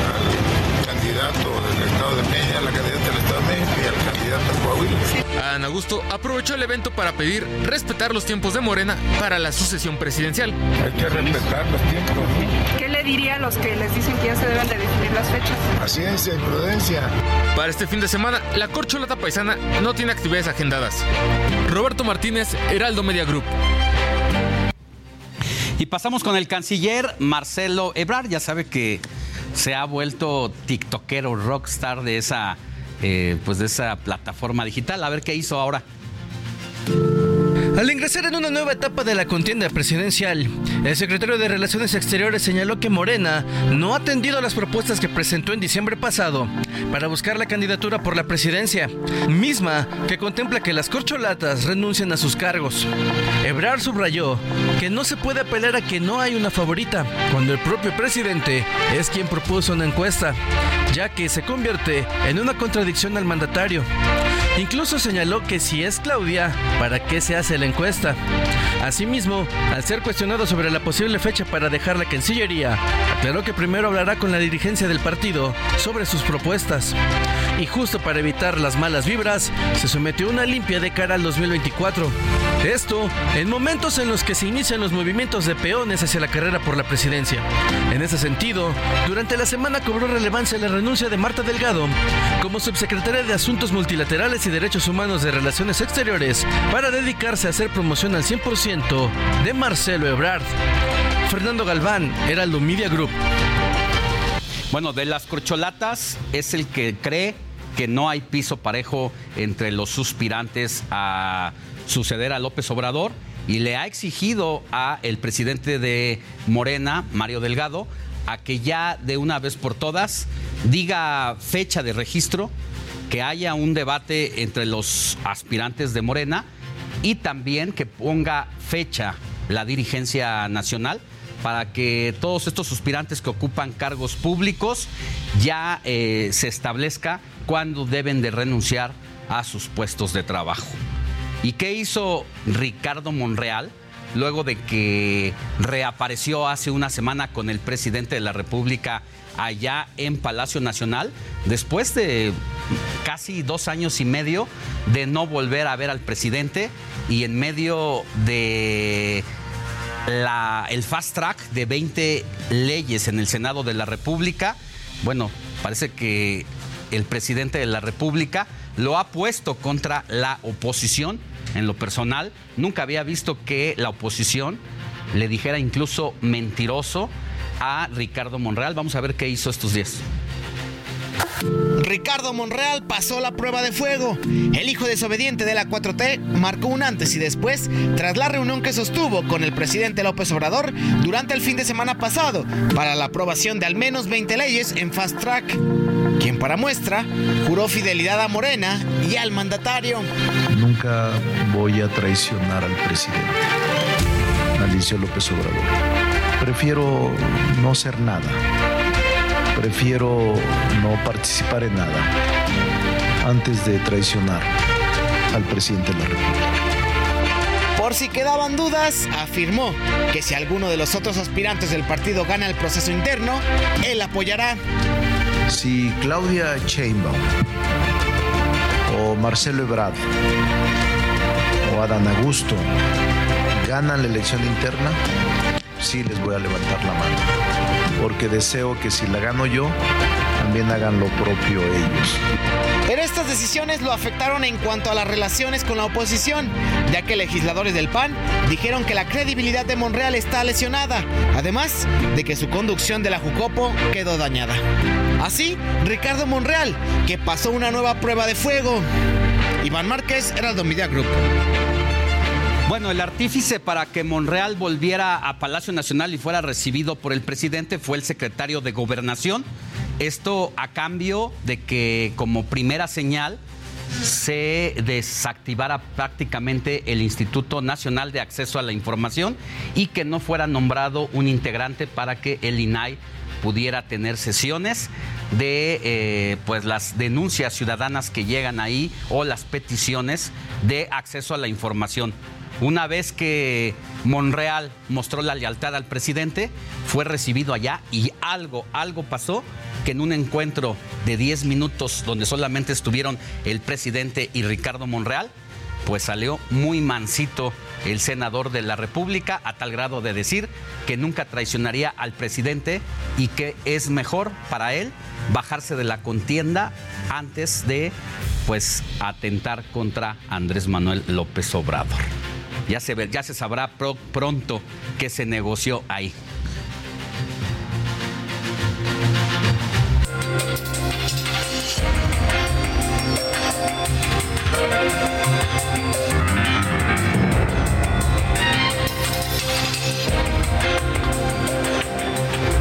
Vámonos a temas de movilidad.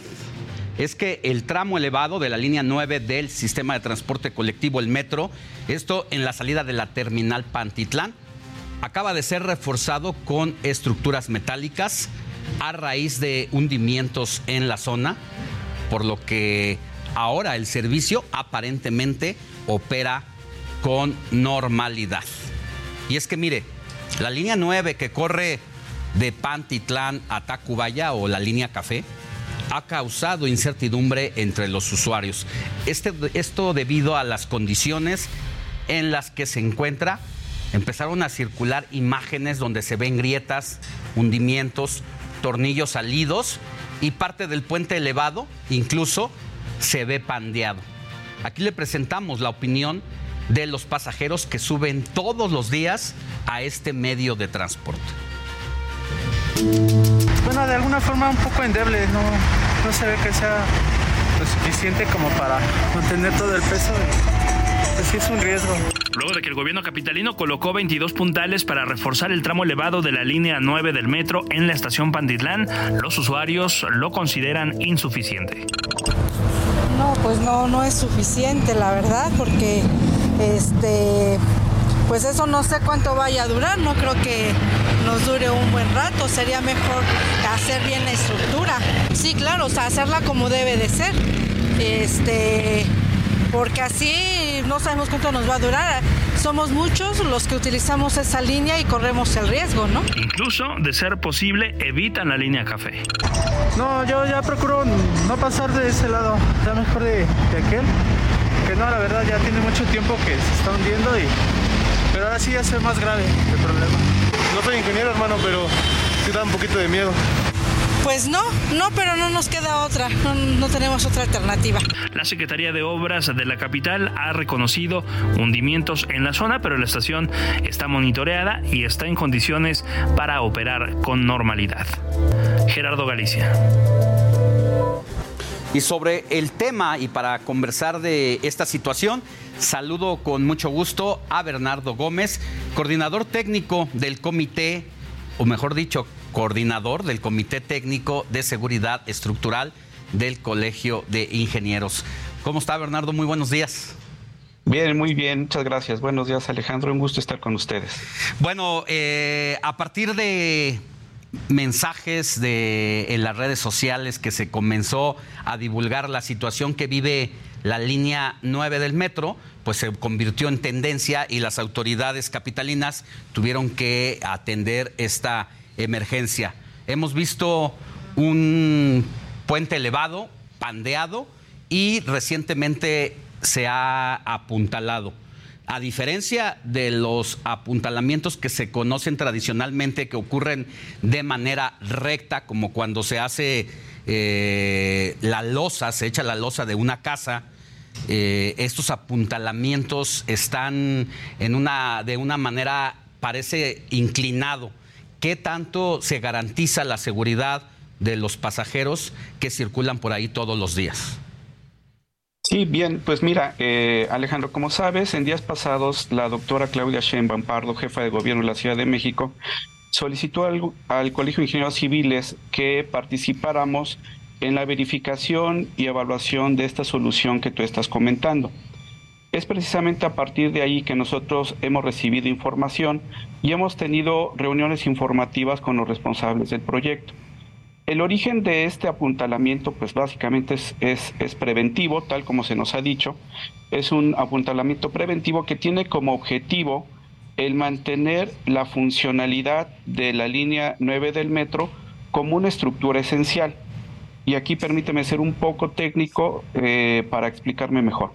Una estructura esencial es aquella que ante eh, la ocurrencia de un evento intenso, de un evento eh, de grandes magnitudes, como podría ser un sismo, como podría ser el choque de un automóvil contra la pila del puente, en fin, cualquier evento que pudiera afectar a la estructura, esta debe de permanecer en funcionamiento, en funcionalidad.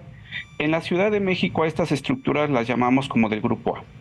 Entonces, la información que hemos recibido y que verificaremos en el Colegio de Ingenieros Civiles de México es eh, los criterios que siguieron justamente para mantener la funcionalidad de la línea 9 del metro, que no tiene que ver precisamente o necesariamente con un tema de riesgo de estabilidad estructural. La configuración que vemos ahí, que es una configuración inclinada, eh, la cual tú muy bien estás apuntando y señalando, pues tiene como objetivo precisamente dejar que pasen los vehículos, como lo estamos viendo en la imagen, ¿no?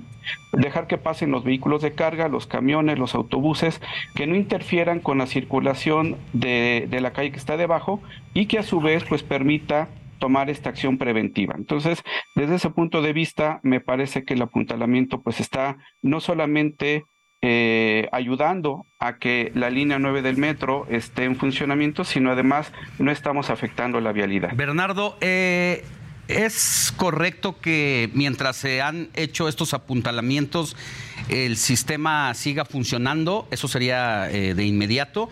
¿Y cuánto tiempo va a durar este apuntalamiento? Tarde que temprano el servicio se tiene que cerrar y se tiene que, pues, garantizar la seguridad a base de cambiar seguramente parte de ese tramo elevado. Mira, justamente eso es lo que tenemos que verificar con la información que nos entregaron. De acuerdo con la información que recibimos y, que, y de la cual ya comenzamos a trabajar y empezamos a hacer un análisis, porque efectivamente aquí es un tema de oportunidad, ¿no? El, el, el actuar oportunamente es lo más importante y como tal, al recibir la información comenzamos a hacer algunas evaluaciones o valoraciones preliminares y lo que podemos observar es que los criterios que siguieron los ingenieros que hicieron este diseño son criterios eh, correctamente normativos que están tomando en cuenta las acciones que nos marca el reglamento de construcción de la Ciudad de México y nos presentaron cálculos muy claros, muy específicos sobre ellos. Lo que sigue es verificarlo, revisarlo y emitir la opinión de acuerdo con la encomienda que tenemos. Eh, ¿Para cuánto tiempo eh, o durante cuánto tiempo durará este apuntalamiento, pues mira, es justamente eh, parte de lo que tenemos nosotros que verificar y revisar, ¿no? Como te comento, la memoria de cálculo que nos entregaron es una memoria de cálculo bastante detallada, eh, estudios de mecánica de suelos bastante detallados, proyecciones sobre el comportamiento de la cimentación y la estructura, me parece a mí bastante amplios y es a partir de la verificación que nosotros hagamos eh, cuando yo te pueda dar una respuesta sobre eso. En este momento nosotros estamos comenzando a procesar la información y a partir de este inicio de procesamiento de la información, pues consideramos que hoy por hoy la estructura es, es segura, está cumpliendo con los requerimientos para su funcionalidad, eh, pero en algunos días más les podremos dar una opinión eh, más, más detallada, fundamentada sobre ya la revisión que hagamos nosotros. Muy Esto que te digo es a partir de lo que hemos recibido al día de hoy. Lo estaremos buscando. Muchas gracias, Bernardo Gómez, por los minutos para el informativo de fin de semana. Que tenga buen día. Gracias, igualmente, que esté muy bien. Hasta buen fin de semana. Hasta luego. Vámonos a, a una pausa y volvemos con más información. Heraldo Radio. La H se lee, se comparte, se ve y ahora también se escucha.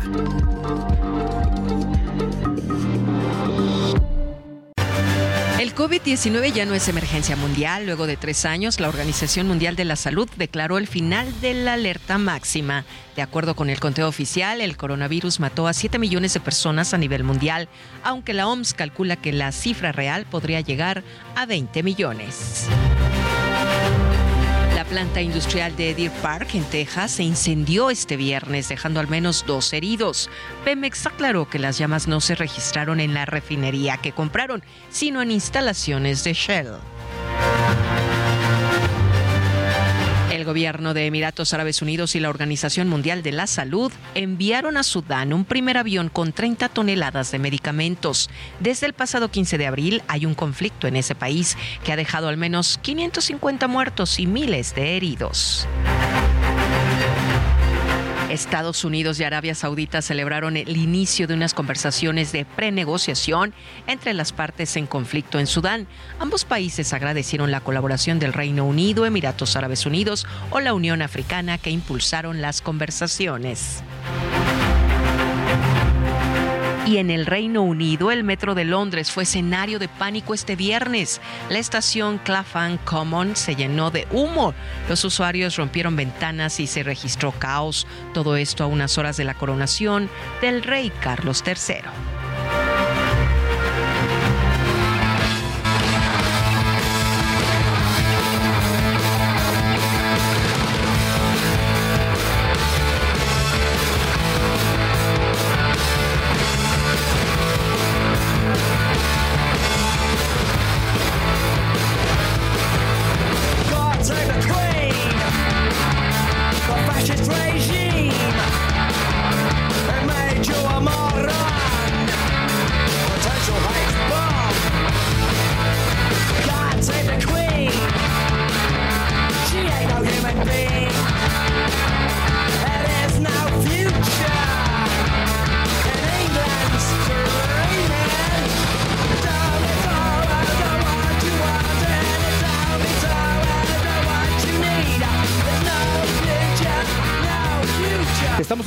A los Sex Pistols con la canción Dios salve a la reina.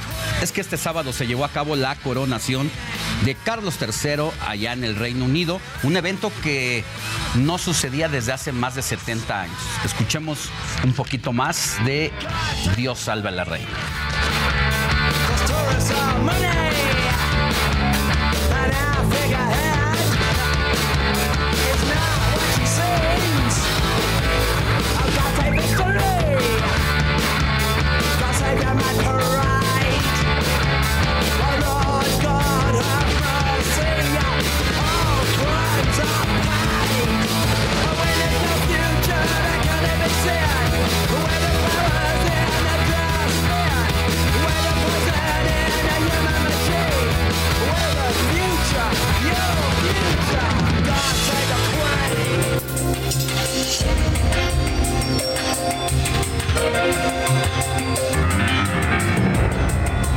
Mire, este sábado, en punto de las 11 de la mañana, hora de Londres, 4 de la mañana, tiempo de México, se llevó a cabo la coronación de Carlos III como el nuevo monarca del Reino Unido a sus 74 años de edad. Cuando recibió la corona, pronunció la emblemática frase, Dios salve al rey. God save the king. Dios salve al rey.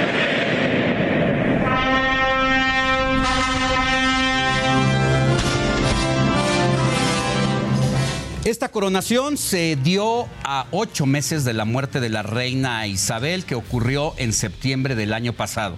Usted se preguntará por qué pasaron tantos meses para que sucediera este acto oficial y formal. Bueno, la principal razón de este plazo fue para que el rey Carlos pudiera llorar el fallecimiento de su señora madre, así como que el tiempo de preparación de este tipo de eventos pues se lleva algunos meses. Previamente pronunció la oración del rey en la que prometió vida de servicio al Reino Unido. Escuchemos. Dios de compasión y piedad, cuyo Hijo fue enviado no para servir, sino para no para ser servido, sino para servir. Da la gracia de que podamos encontrar en este servicio la perfecta libertad, la libertad de conocimiento, de verdad. Eh, bendice nuestros hijos eh, de cualquier fe y convicción. y que juntos podamos, podamos descubrir las eh, maneras, o sea, las formas de la gentileza para ir hacia el camino de la paz. Bueno, y todo inició cuando Carlos III y su esposa, la reina consorte Camila, salieron del palacio de Buckingham a la abadía de Westminster en la carroza de oro de jubileo de diamante. Fue conducida a lo largo de dos kilómetros por el centro de Londres, donde había miles de personas esperándolos y alrededor de 200 soldados acompañándolos. Carlos III prestó su juramento así en el que las personas de todas las religiones y creencias puedan vivir libremente. El juramento de la coronación se ha mantenido durante siglos y está consagrado en la ley. ¿Está dispuesto a tomar el juramento? Estoy dispuesto. Mire, es un evento que se televisó por segunda vez. Cuando su madre se convirtió en reina, era la primera vez que se transmitía un acto de esta forma por televisión. Pero el monarca recibió la unción, sin embargo, en un momento, hay un momento que es privado y que lo que simboliza que ya tiene línea con Dios. Este evento es importante tanto para el Reino Unido como para el mundo en general por lo que asistieron 2.000 invitados, entre los que destacan jefes de Estado, miembros de las familias reales Europas mundiales, así como representantes religiosos. Como representante de México asistió la embajadora al Reino Unido, Josefa González Blanco, esto de acuerdo con información de la Oficina de Comunicación Social de la Secretaría de Relaciones Exteriores. Ya le decía, este momento se transmite en vivo pero hay un momento en el que es prácticamente bañado con aceite de Jerusalén, en donde ese momento sí no se transmite por los medios de comunicación. En medio de las celebraciones, servicios de seguridad detuvieron al menos a seis personas que intentaron boicotear las ceremonias. Todos ellos pertenecían al grupo antimonárquico. Además, Manifestantes protestaron en el centro de Londres. Escuche.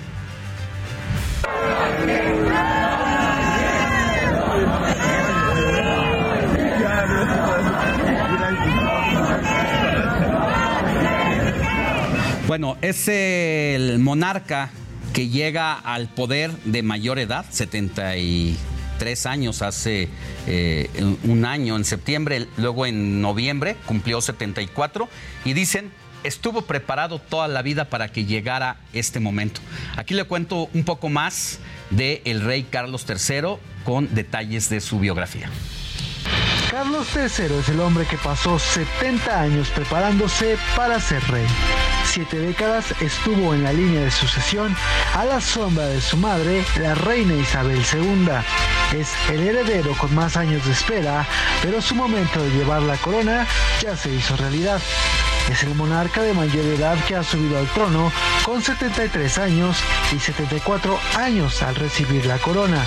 Nació el 14 de noviembre de 1948 en el Palacio de Buckingham en Londres. Estuvo casado con la princesa Lady Di, con quien tuvo dos hijos, el príncipe William y el príncipe Harry. La princesa Diana muere en un accidente automovilístico en París en 1997 y dos años más tarde el entonces príncipe Carlos aparece en público con Camila Parker, su actual esposa, protagonizando una de las historias más polémicas en la realeza británica. Eric Alcántara era lo negro. Bueno, este acto no termina hoy. Para mañana se espera la gran comida de coronación en la que participarán más de 10 mil personas que disfrutarán de un concierto con diversos artistas, tanto del Reino Unido como de otras nacionalidades. Como que dejo de comer pan, refresco. Caso de que sí lo hiciera, pues asistiría con el nutriólogo, que es lo más recomendable. Pues mira, la verdad, lo más práctico, por redes sociales o por, eh, sí, o por internet, consulto que el jugo verde, que para qué me sirve el jengibre, que para qué me sirve esto, que, que es bueno para la pancita. Ya todo lo tenemos a la mano con las redes sociales. Oiga, la obesidad es un padecimiento que sufre 40% de la población en el mundo. Pero ¿qué pasa en México? ¿Sabe a cuántas personas afecta el sobrepeso o la obesidad? Se va a ir de espaldas, mire, a 7 de cada 10 adultos y a 4 de cada 10 niños. Esta situación pues prácticamente nos da el campeonato en primer y segundo lugar respectivamente a escala global. Es decir, somos eh, campeones en el mundo en obesidad de adultos y segundo lugar eh, eh, de niños y esto de acuerdo al Atlas de 2022, el Atlas de obesidad. Sin embargo, aquí también el INEGI tiene más datos, ya que dice que en el país hay más de 32 millones de adultos con esta obesidad y sobrepeso. La cifra, la cifra se elevaría a 35 millones para 2030 si es que no hacemos nada para combatir este padecimiento. Pero mire, esta situación no es casualidad, así como que nada más eh, tenemos sobrepeso de la nada. Se debe a que, por ejemplo, somos el país que consume mayor refresco a nivel mundial. Esto de acuerdo con datos de la Universidad de Yale y se estima que por cada año cada persona bebe lo que equivale a un tambo de agua así, de 90 centímetros de alto. Es decir, un total de 163 litros de refresco.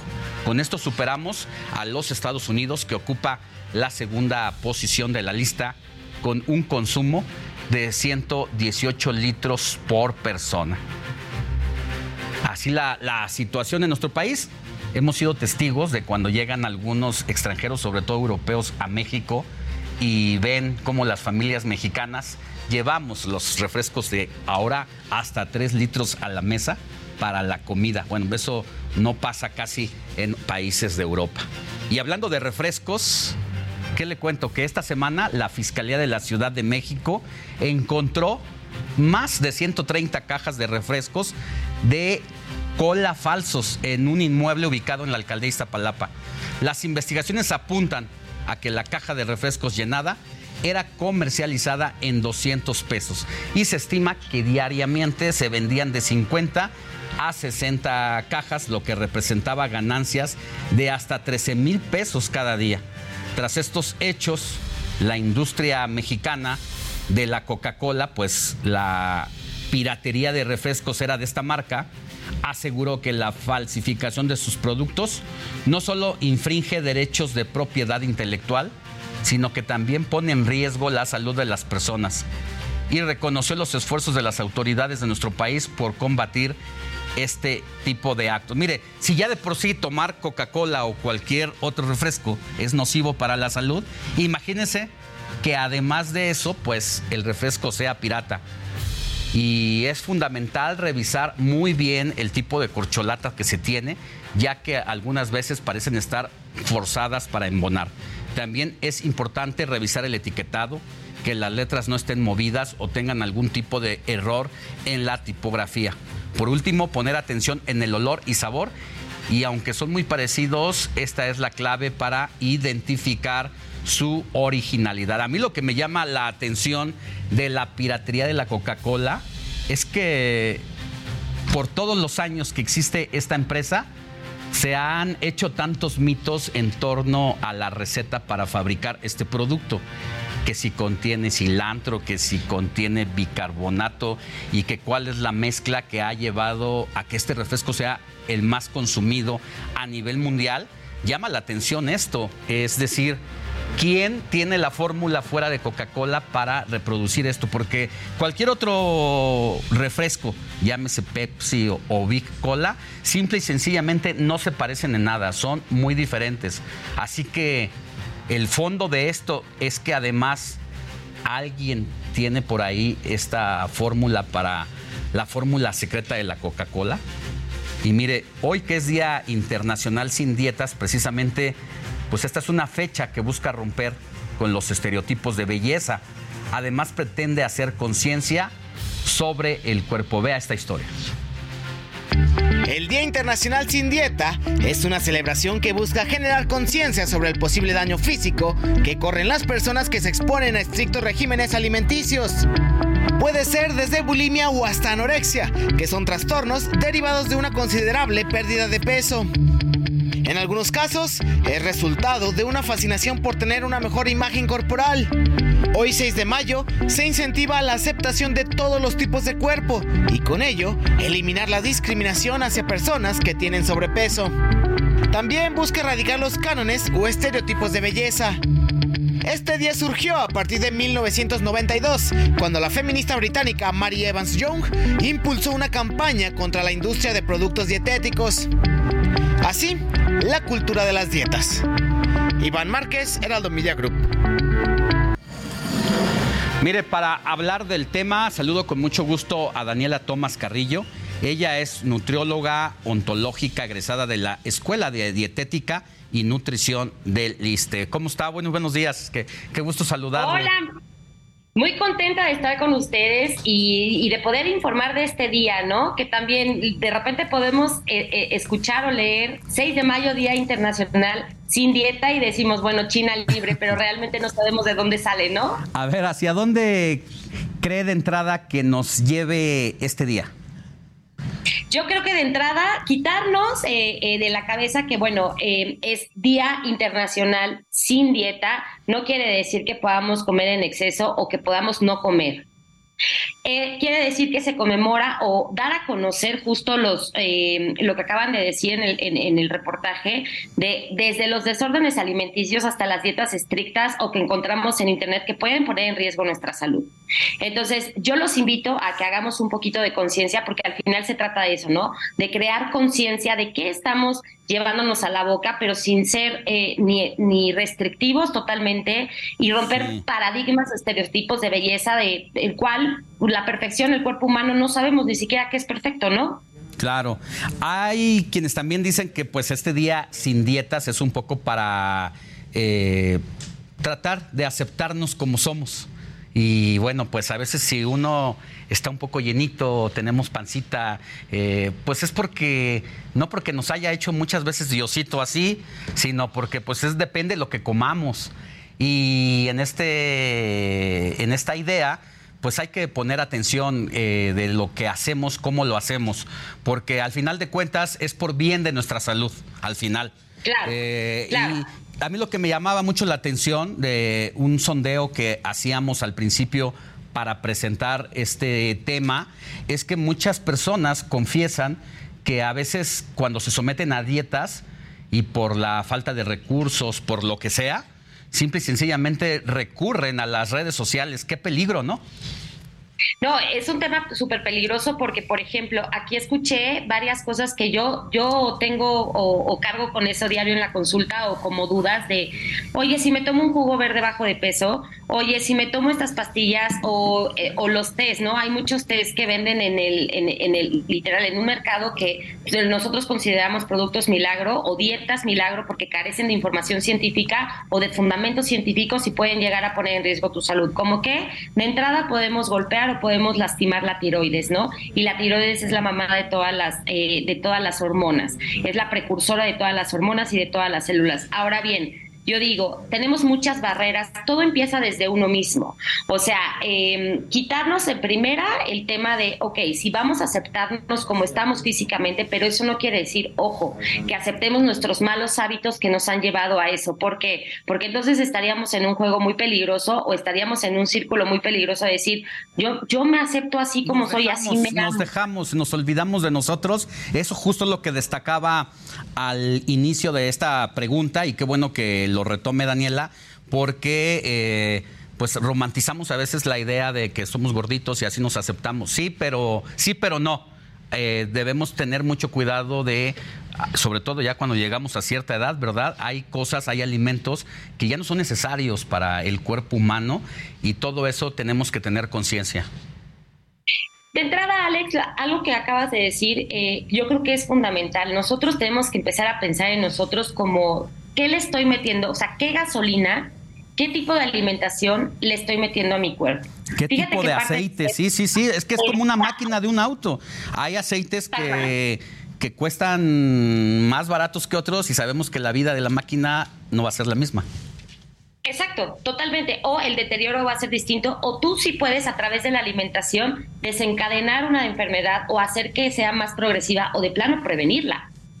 Pero todo es tema de conciencia y de educación. Y no digo porque seamos mal educados, ni mucho menos, sino porque no tenemos, desgraciadamente, en nuestro país una materia o no tenemos eh, eh, una formación que diga la importancia de la alimentación y la vemos como algo tal vez sine algo segundo, secundario, ¿no? Que ya cuando vamos a un médico y vemos a niños con hipertensión arterial de 8, 10 años, ¿no? Con sobrepeso o con eh, diabetes tipo 2, ¿no? Dices, oye, ¿qué está pasando? O tipos de cáncer o desórdenes alimenticios, que todo este movimiento fue en 1992 a raíz también de bastantes, eh, bastantes personas con trastornos alimenticios que aparecen y ni siquiera nos damos cuenta. ¿No? Ni siquiera sabemos eh, qué tipo de trastornos pueden existir o, a quién le pega. Porque detrás de un cuerpo a lo mejor esbelto o un cuerpo con sobrepeso se esconden muchas cosas. Por eso es también la parte de, el acompañamiento emocional que es brutal para las personas en cuanto al tema de, nutrición. ¿Podemos hablar eh, de los mitos y realidades sobre las dietas a manera de pregunta y respuesta corta? Claro. ¿Hay que reducir el consumo de carbohidratos para bajar peso? Hay que reducirlo. Es, es realidad. No eliminarlo, reducirlo. Si la etiqueta dice sin grasa o con poca grasa, entonces puedo comer todo lo que quiera y no voy a subir de peso? Ese es un mito. ¿Omitir el desayuno hace que aumente de peso? Sí, es, eh, es verdadero. Parcialmente, o sea, no es una ley, pero sí es, eh, es la comida más importante y el saltarnos el desayuno nos puede llevar a un aumento de peso, sí. Ahora, sin embargo, sí puede haber algún desayuno intermitente, pero guiado con un profesional. Claro, verdadero. ¿Comer por la noche nos hará aumentar de peso? Sí, siempre y cuando comas cantidades que sobrepasen tu ingesta diaria. Fruta que contiene azúcares, almidón, después de las 5 de la tarde, ¿es conveniente o no es conveniente? Mira, e, ese tema de la edad es un, eh, perdón, de, la, de la hora es un mito. Mientras tú no rebases tus porciones recomendadas al día, no va a pasar absolutamente nada. ¿Una pérdida de peso lenta es la única manera de bajar de peso y mantenerse en un peso bajo? Eh, sí, eh, pero que vaya de la mano de un cambio de hábitos. No necesariamente porque sea lenta la pérdida de peso, eh, quiere decir que no lo vayas a recuperar y que sea lo más saludable. Ya. Bueno, pasemos al tema de las. Nos quedan dos minutitos, pero hay que aprovechar el tema de las dietas milagrosas. Eh, cómo llevarlas a cabo. cuesta una lana ir con el, con el nutriólogo. Mínimo una consulta eh, te cuesta entre 500, 800 pesos, más todo lo que, lo que representa el llevar la dieta. Eh, pero ¿cómo le hacemos para asesorarnos si no tengo los recursos y para no caer en estas dietas peligrosas si no están asesoradas de la dieta keto? Come grasa todo lo que quieras, no importa que no comas verdura. ¿Qué estamos haciéndole a nuestro cuerpo? Yo creo que eh, esa es la primera barrera que tenemos, como ir a eh, un, un, nutriólogo es muy caro, sí hay mucha gente con bajos recursos o, con, o, que su día a día los limita a poder invertir en eso, pero véanlo como una inversión. Y hay nutriólogos o habemos nutriólogos muy flexibles que pueden ser desde, oye, ¿me puedes asesorar? O sea, acérquense a, a expertos o especialistas y a lo mejor de 10 que toquen la puerta, a lo mejor dos le van a decir, oye, yo te recomiendo esto o, ok, el precio de consulta es esto, pero vamos a ver de qué manera mientras tú te comprometas, yo trabajo así. Mientras tú te comprometas y haya compromiso, créeme que va a ser lo mismo de mi parte. Y de ahí tú como nutriólogo, como experto, ajustas el plan de alimentación de acuerdo al bolsillo de la persona. Daniela, pues muchas gracias por los minutos para el informativo de fin de semana y platiquemos más seguido de esto porque es un tema constante en el día a día de cada uno de nosotros. No, yo encantada de la vida de poder informar y participar con ustedes. Muchas gracias. Buen día. Es Daniela Tomás Carrillo, nutrióloga ontológica, egresada de la Escuela de Dietética y Nutrición del ISTE. Vámonos a una pausa. 55 91 63 51 19 nos puede escribir.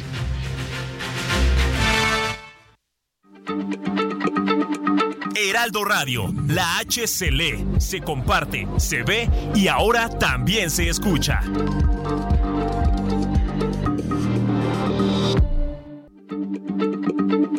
Heraldo Radio, la H se lee, se comparte, se ve y ahora también se escucha.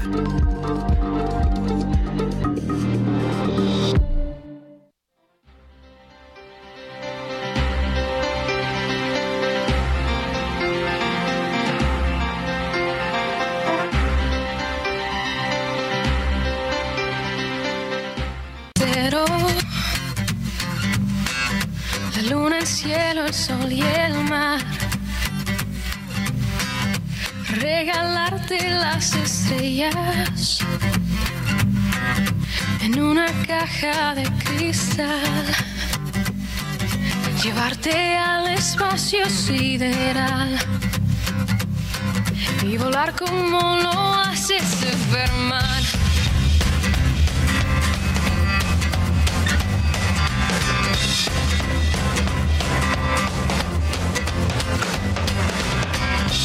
Quisiera ser un superhéroe y protegerte contra el mal. Regalarte la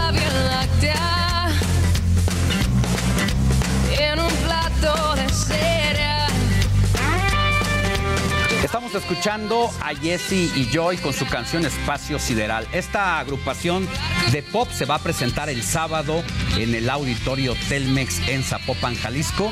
Escuchemos un poquito más de estas dos excelentes cantantes.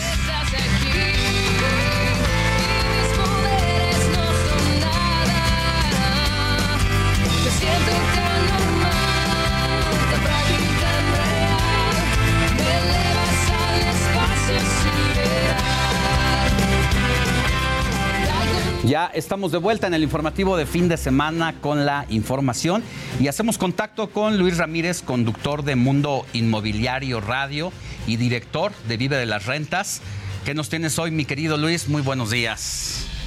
Querido Alex, me da muchísimo gusto saludarte. Muy buenos días. Bueno, pues hoy te tengo los cinco estados, los cinco lugares donde poder ah, invertir, hacer una inversión, pero para que realmente vivas de las rentas. Todos queremos vivir de las rentas, pero hay que entender primero que los inmuebles no es ese lugar, ese lugar del que nos, nos enamoramos por la vista, nos enamoramos por las amenidades. Hay que entender hacia dónde van dos factores importantes. Lo primero es la plusvalía. ¿Qué plusvalía está teniendo esa zona? ¿Qué plusvalía está teniendo la región, la ciudad donde vas? A invertir y bueno, entender que no son las ciudades completas. Te quiero hablar, por ejemplo, de Mérida. Mérida está muy en boga. Todo el mundo habla de Mérida. Me parece una ciudad extraordinaria, el Paseo Montejo, la Ciudad Blanca, pero ¿dónde invertir dentro de Mérida? Dentro del cuadrante, eh, digamos, del primer cuadro, hay zonas interesantes, pero hay zonas también ya muy aletargadas, zonas viejas. Todo el mundo está invirtiendo en Mérida hacia el norte, hacia las zonas nuevas, pero tampoco es en todos lados. Hay que entender que hay fraccionamientos, hay zonas que están teniendo una plusvalía del 20, el 25%, pero luego en Mérida, por ejemplo, tenemos un fenómeno, querido Alex, eh, a los alrededores. Todo alrededor tenemos lugares como Playas y Sal, lugares hacia Puerto Progreso, que hay que recordar que entre Mérida y Puerto Progreso, pues hay unos 20 minutos de camino en coche, que son como 30, 40 kilómetros. Y en estas zonas también hay quienes están hablando mucho de tierra, de invertir en terrenos, pero hay que tener cuidado porque, caramba, sí es cierto que hay que identificar la plusvalía, pero también cuando quieres invertir un poco más en tierra, hay que ver, por ejemplo, eh, hacia dónde va la mancha urbana, hacia dónde va el plan de desarrollo urbano, porque habrá zonas que tardarán a lo mejor 50 años en desarrollarse o que nunca se van a desarrollar, porque la data habla de que las personas cada vez más quieren vivir dentro de las ciudades. Para 2050, el 80% de la población va a vivir dentro de las ciudades, entonces hay que tener cuidado con explorar lugares muy alejados. Si estamos hablando de lugares como Mérida, pues debe ser Mérida, pero la zona ya desarrollada. No estoy diciendo que haya cosas malas alrededor, solo que hay que poner muy bien las lentes eh, de análisis para identificar estos factores. Por supuesto, otra cosa que debemos entender, querido Alex, es que haya legalidad. O sea, para poder invertir tenemos que revisar documentos, tiene que haber contratos, tiene que haber escritura, y evidentemente, pues, eh, revisar todo esto antes de hacer una inversión. Otra ciudad es Querétaro, seguramente eh, todo el mundo ha hablado de, y conoce esta eh, joya del Bajío. Querétaro sigue creciendo, la cercanía con la Ciudad de México es una ciudad ya mediana, una ciudad en la que sigue habiendo muy buenas plusvalías, pero tampoco es en toda la ciudad. Hay municipios a las afueras como el Marqués, etcétera. En fin, tendríamos que entrar a hacer un análisis muy profundo. Sí es en Querétaro, pero no es en todos lados. Hay colonias, hay sectores donde vale la pena. Monterrey, la Sultana del Norte, está creciendo también tremendamente. Los municipios conocidos ya como San Pedro, por supuesto, Monterrey Centro, hay algunas zonas que se están redensificando dentro del propio centro histórico de la ciudad de Monterrey. Y bueno, qué decir de las zonas de Santa Catatés, la acabo justo de entrevistar al alcalde en mi programa aquí en el Heraldo y justo pues hablamos de esta zona de desarrollo que está creciendo tremendamente, Guadalupe. Entonces, Monterrey lo mismo, no es en todo Monterrey, no es en toda el área metropolitana de Nuevo León, es en ciertos sectores. Cuernavaca, Cuernavaca también tiene alguna plusvalía interesante, subió mucho con la pandemia, ahora está estabilizándose. La perla tapatía, mi querido Alex, es una también una joya para hacer inversiones, está creciendo, pero también en la perla tapatía todavía es más acotado la zona, por ejemplo, la colonia americana, que es donde las personas quieren vivir, ha tenido una plusvalía muy, muy interesante y es ahí donde hay que detectar las oportunidades. Y luego zonas de playa, el Caribe mexicano, Tulum, por ejemplo, está creciendo tremendamente, tendrá una plusvalía extraordinaria, se inaugura el aeropuerto y así podría yo seguir analizando, pero estos son los cinco lugares donde invertir ahora mismo este 2023, querido Alex. Y bueno, para desmenuzar, para analizar, pues hay que sentarse a ver las opciones, a ver todos estos puntos que yo refiero y nosotros hacemos un trabajo muy, muy adelantado. Eh, nos adelantamos a esto y tenemos productos muy, muy específicos en vivedelasrentas.com. Me encantaría que tu audiencia pudiera escuchar mi programa hoy aquí a través de la frecuencia del Heraldo Radio en punto de las 4 de la tarde, todos los sábados, Mundo Inmobiliario, y a las 10 eh, de la noche los jueves por FM. Y bueno, eh, en este programa hablamos de todo esto, pero también si quieren saber más, les pido que me escriban y les voy a regalar un masterclass y una sesión de coaching, además de un libro electrónico. Fíjate nada más lo que les voy a regalar a los que me escriban ahora. Me encuentran en Facebook, en Twitter, en Instagram como Luis Ramírez, Mundo Inmobiliario y la página de la empresa nos encuentran como vive de las rentas.com. Si usted quiere vivir de las rentas, haga un buen análisis, elija, elija, no es en cualquier lugar, sí se puede, hay buenas eh, plusvalías, muy buenas rentabilidades, pero no es en cualquier lugar, Alex. ¿Cuál es tu favorita de las ciudades que te mencioné? Bueno, pues creo que Mérida es una de las que se antoja irse para allá y sus alrededores, progreso, no estaría mal. Sí, hay unas playas increíbles, playas y sal, eh, es que está creciendo toda la eh, península, que fíjate, todavía hay alguna zona de ahí hacia, hacia viendo hacia progreso y, y hacia la derecha, todavía es el Caribe mexicano. Bueno, pues te escuchamos hoy en punto de las 4 de la tarde en el 98.5 de FM. Gracias, Luis. Abrazo, Alex, al estudio. Hasta pronto. Es momento de conocer una nueva historia de Fundación Grupo Andrade. Fundación Grupo Andrade, nuestros niños y niñas nos necesitan, presenta.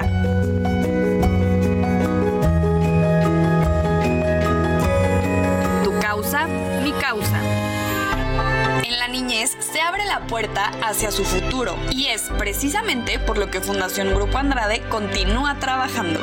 Por ello, decidimos llevar alegría a 10 instituciones con nuestra celebración anual del Día de la Niñez. Estas fueron Fundación Unido, Yolia, Utopía, Funfay, Amang, Ipliap, Seteduca, Mosaico Urbano, Hogares Providencia y FAI. Todas ellas contaban con el siguiente perfil: casas hogar, centros educativos y centros comunitarios. El Día de la Niñez busca que el voluntariado de Fundación Grupo Andrade participe para conocer las necesidades de cada una de las instituciones por medio de su labor social, comprometiéndose a mejorar su desarrollo integral se realizaron diversas actividades recreativas para todas las niñas y niños quienes pudieron disfrutar, aprender, reír y tener nuevas experiencias. El día de hoy venimos a visitar a estos pequeños para traerles un poco de juegos, este, convivir con ellos, unos regalos. Creo que es bueno que ellos estén ocupados haciendo ejercicio en cuerpo y mente y no, no, no, no, teniendo otras actividades este, malas en ese aspecto. Es una experiencia maravillosa que, espero que algún día traer a mis hijos para que vean cómo valoren pues lo que, lo que uno tiene. Vivimos un momento mágico que llevó a los adultos a recordar instantes felices de su infancia. Es bueno que se diviertan, que salgan como de su cotidianidad, que también convivan con los adultos, también que nos recordemos que ellos, pero que ellos nos enseñan muchísimo, nos recuerdan muchísimo más a nosotros que nosotros lo podemos enseñar a ellos. Con este gran día lleno de amor y sonrisas, Fundación Grupo Andrade sigue contribuyendo a uno de los cinco pilares de su labor social, el juego. Que es una experiencia que, que no van a olvidar, es algo que nos va a hacer crecer como personas.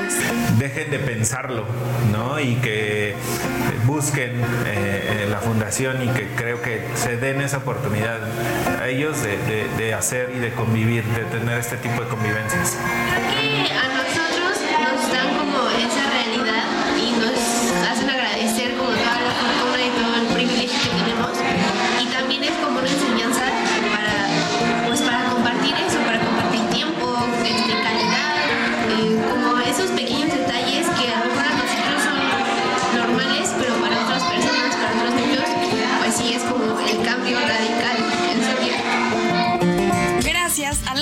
Y voluntarios que donaron su tiempo, esfuerzo y creatividad, así como a las siguientes empresas y áreas del corporativo de Grupo Andrade.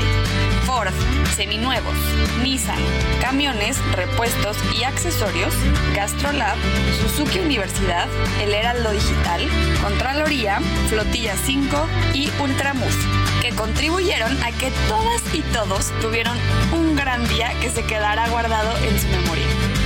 ¿Te gustaría ser parte de todo este esfuerzo? Visita fundaciongrupoandrade.org.mx. Fundación Grupo Andrade, nuestros niños y niñas nos necesitan, presentó.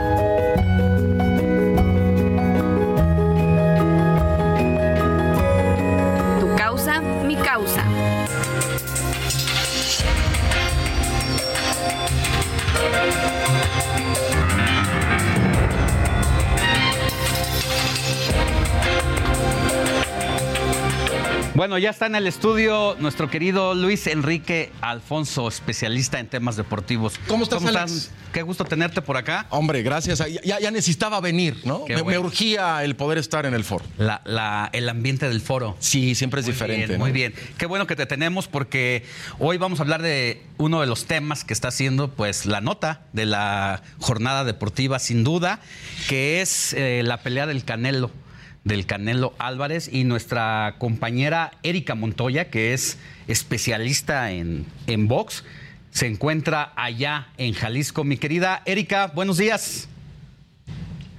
Días, Alex, Luis, un gusto estar con ustedes. Y bueno, como bien dicen, ya la cuenta regresiva llegó al final. Canelo Álvarez regresa luego de los 12 años de ausencia y la verdad es que Canelo viene muy emocionado, pues cuando salió oye, mi querida, 20 años. Sí, sí, sí, el, regreso. Te vamos a aprovechar todo lo que podemos, ¿eh? Te vamos a aprovechar todo lo que, lo que podemos. Así, duro, duro y a la cabeza, preguntando y preguntando. Porque si hay alguien que conoce de box, es Erika, que lleva bastantes años, conoce perfecto al Canelo, ha estado en parte de sus peleas. ¿Y por dónde empezaríamos a tratar el tema con Erika. Eh, ¿Cómo estás, Erika? Un gusto saludarte. Buen día hasta la Perla Tapatía. Oye, primero preguntarte, ¿cuál está, ¿cómo está el ambiente? Eh, ¿Polarizado, no polarizado? ¿Está entregado al Canelo? ¿Cómo, ¿Cómo gira en torno? Porque sabemos lo que significa el Canelo como, como figura boxística, como referente, pero también sabemos lo que genera, ¿no? El ambiente, déjame decir, tal vez que es un poquito diferente a lo que estamos acostumbrados cuando hay algún viaje, eh, eh, una pelea en Las Vegas grande o que es en Texas. Aquí es un poco más calientito, más apapachador. Por ejemplo, aquí hay un hotel sede, sin embargo, Canelo, como no está hospedado ahí, los fanáticos no se han volcado tanto para allá, pero todo explotó de una manera muy interesante el día de ayer que fue la ceremonia de pesaje que se llevó a cabo en el Teatro de Gollado. Y déjame decirte que desde las diez y media de la mañana, con el sol aquí súper fuerte, la gente empezó a llegar poquito a poco, se empezaron a recargar en las vallas, llegaban, llevaban algunos carteles para mandar un mensaje a Canelo Álvarez y se quedaron ahí en la explanada del Teatro de Gollado con 32 grados de temperatura. Ahí podemos ver un poquito de la cantidad de la gente que estaba ahí esperando a que Canelo Álvarez saliera del lugar porque el evento fue cerrado al público. Sin embargo, Canelo cuando salió del Teatro Agollado se detuvo, vio los carteles, se bajó, hizo un lado a su dispositivo de seguridad se acercó a firmar autógrafos, a sacarse fotos y todo, porque sobre todo había muchísimos niños. Y eso es algo que normalmente no vemos a Canelo hacer en algunas otras este, peleas. Oye, pues es que es el regreso de el Canelo a su tierra natal. Desde los 20 años de edad no peleaba, cumple 32 y va a ser importante cómo regrese, sobre todo cuando es un boxeador bastante cuestionado, a diferencia de todos los ídolos del box que hemos tenido en México, empezando por una de los más grandes, que es eh, JC Chávez, el Canelo, como bien ponía el dedo en la llaga, mi querido Luis, es un personaje que bien no tiene, no las tiene todas consigo, ¿eh? tiene un sector que lo apoya, que dice que puede ser uno de los más grandes, pero otro no. Sí, de acuerdo. Cuéntanos de este, de, este tema precisamente, de estos 12 años que no estuvo allí. Canelo Álvarez en estos 12 años que lo estuvo aquí en México, Alex, aprovechó para capitalizar absolutamente todo en Estados Unidos. Él creó esa carrera, conquistó 11 títulos del mundo, además el campeonato indiscutido es que es algo súper privilegiado dentro del boxeo moderno, porque es tener los cuatro títulos al mismo tiempo, algo que ningún otro mexicano había logrado. Y bueno, ahora regresa aquí a México porque dice, mi gente a veces no me puede ir a ver por cuestiones económicas o por cualquier cosa, entonces yo regreso para darle algo a la gente. Y justamente, tuvimos la oportunidad de hablar con Canelo y él nos explicó. No, la verdad que muy contento, muy contento, agradecido con toda la gente la respuesta que, me ha brindado y, espero que disfruten de, una gran noche porque la voy a disfrutar yo mucho. ¿Qué efecto ha tenido en ti regresar a casa? no, pues obviamente contento, estoy muy contento, muy motivado, con muchas ganas de, de que sea sábado y brindarles una gran pelea a la afición que me vio crecer. Sí, Oye, mi querida Erika, mi querido Luis, además regresa y regresa como un hombre multimillonario. No, la lana la ha hecho y la ha hecho bien su carrera. A ver, de pronto habría que establecer o poner en la mesa los dos escenarios porque los comparativos son eh, incluso a veces este, ni siquiera se pueden frenar. Lo de Chávez es su momento, su época. El Canel no tiene la culpa que quizá esta, esta em, playa de estrellas que había de generación de Chávez no exista. Y el mismo Chávez lo ha reconocido. ¿eh? Lo ha reconocido. O sea, estaba Macho Camacho, o sea, había una infinidad de nombres. El Canelo ha hecho lo que le ha dado su carrera, su profesionalismo, es un tipo muy disciplinado, que rara vez da cosas de qué hablar fuera del cuadrilátero, trata de llevar su vida personal muy, eh, muy eh, eh, reservada, ¿no? Lejos de las cámaras. Pero Erika, de pronto en este comparativo, ¿cómo lo han tomado allá? Porque se ha dicho, el Canelo jamás llenaría el Estadio Azteca. Chávez, 135 mil personas. Nacho Berinstein también lanzó un dardito, no sé si lo, si lo escuchaste, dijo, un ídolo no regala boletos, Canelo regaló 8 mil boletos, el Rizai está en 50 mil pesos, que es barato para lo que es la, digamos, el target de Las Vegas, pero en, Guadalajara no tanto. ¿Cómo se ha tomado este esa serie de cositas que le han puesto aderezo y que de pronto han caldeado el asunto? Nada más para apuntar, Nacho Berenstein, para quienes no lo ubican y que no, no, saben mucho de box, es uno de los managers más importantes de los últimos tiempos. Pero como tal. Bien, Erika, te escuchamos. Exactamente, mira, Don Nacho se le olvidan ya muchísimas cosas. Julio César Chávez cuando peleó en el Estadio Azteca también regalaron boletos porque en el regreso de Julio César Chávez y desde el ratón Macías no teníamos una pelea masiva como lo fue esa del Estadio Azteca. Sin embargo, ahorita Canelo no está eh, volcado en, en romper ese récord que absolutamente nadie se le ha acercado en 30 años. ¿Cuántos podría meter? Esta noche? Ahorita se esperan al menos 55 mil personas. O sea, ni la mitad de ya, ya con todo y habilitada la no, cancha. No, pero es que el estadio no tiene el aforo, exactamente. El aforo de ahí son 50 mil personas sentadas y más aparte lo que se logre dentro del ringside. Sin embargo, Canelo desde un principio dijo, yo no voy tras los récords de Julio César Chávez. Yo respeto muchísimo al señor, pero yo estoy haciendo mi carrera totalmente aparte. Y como bien mencionaba Luis, Canelo Álvarez ha logrado cambiar un poquito las cosas, porque cuando lo conocimos nosotros, Canelo tenía 16, 20 años, apenas empezaba su carrera y bueno, tenía atrás una maquinaria diferente, una televisora que lo apoyaba y que todo el mundo confundió muchas cosas y ahora, en base al trabajo, con lo que ha mostrado arriba del ring, ha logrado cambiar la manera en la que los mexicanos percibimos a Canelo Álvarez. Sí, Erika, em, el tema, por ejemplo, cuando termina el contrato con Dazón, que rompe, ¿no? Un contrato multimillonario, y él empieza también a, meter mano para ver quiénes son sus contendientes. ¿No crees que de pronto también eso causó un poco de polémica, que lo que había o lo que elegía, no sé en qué vertiente tomarlo, no era de lo mejorcito, llegaban ya eh, un poco ya veteranos, que no tienen 32 años, y eso es lo que se le cuestionaba. ¿Tú crees que esto de pronto llegó a afectar o llegó a mermar o fue el cierre de carrera que todavía le quedan algunos años en, más cómodo para el Canelo?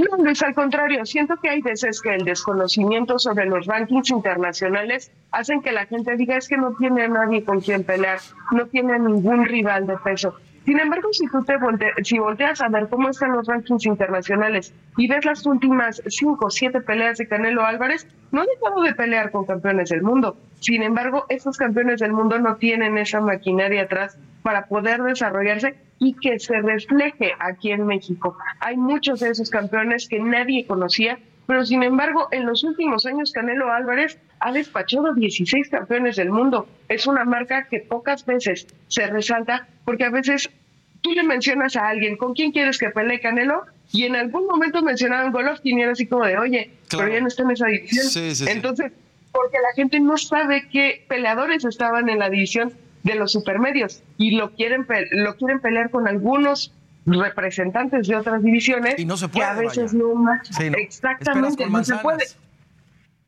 exactamente no puedes Sí. mezclar absolutamente Bueno. todo el boxeo porque son pesos diferentes Mi querida Erika, pues vamos a estar pendientes de lo que pase esta noche. Te vamos a seguir. ¿Tus redes sociales?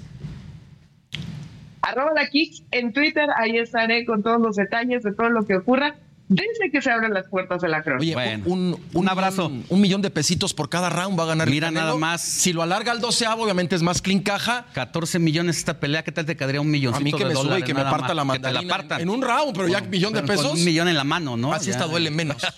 Oye, bueno, de entrada, la verdad, este, el Canelo regresa, un ser que le cambió el prototipo al boxeador mexicano clásico, este, despilfarrador, pobretón, y bueno, hasta el aspecto físico distinto, ¿no? Me- sí, me más consciente, ¿no? De estrato humilde, pero que supo llevar eh, la fama, que eso es muy complicado Y los cuando vienen de estratos sociales bajos.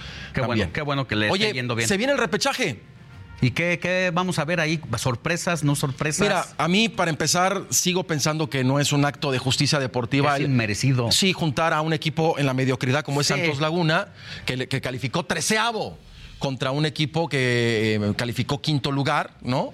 Eh, y meterlo en la misma en la misma bolsa me parece que no no se vale. El partido más atractivo por lo que significa Cruz Azul con el Tuca es ante el Atlas que viene cerrando bien, sobre todo después de lo que pasó en la Conca Champions y habría que ver realmente si Cruz Azul tiene esta capacidad de, de solventar. Yo creo que es favorito y tendría que, que calificar, pero no yo yo no estoy conforme Porque es en- contradictorio el repechaje, ¿no? Para las reglas de la propia Federación Mexicana de Fútbol. Es decir, pones al primer lugar con el último, pero esta situación de la calificación se rompe toda la regla ahí del. El repechaje es negocio.